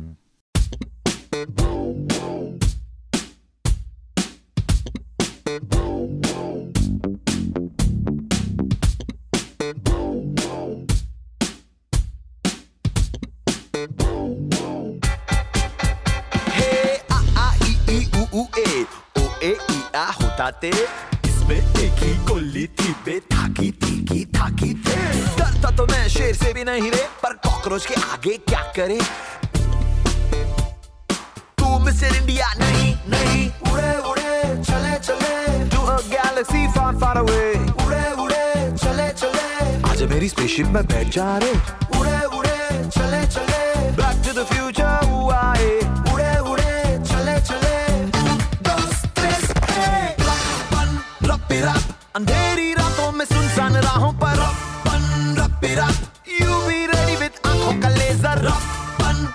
अपने fridge में तो ड्रैगन जमा कर। रपन ये बंधन तो है प्यार का बंधन है।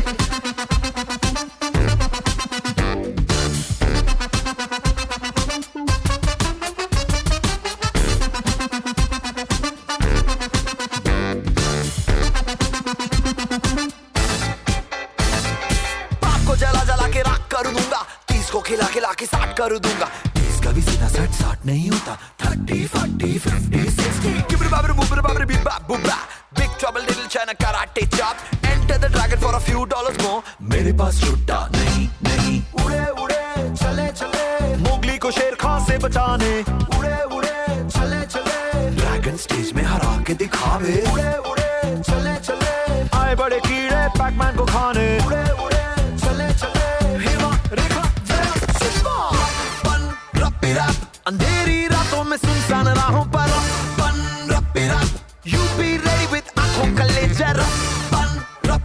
अपने फ्रिज में तो ड्रैगन्स जमा कर रपन, रपे रप, ये बंधन तो है प्यार का बंधन है।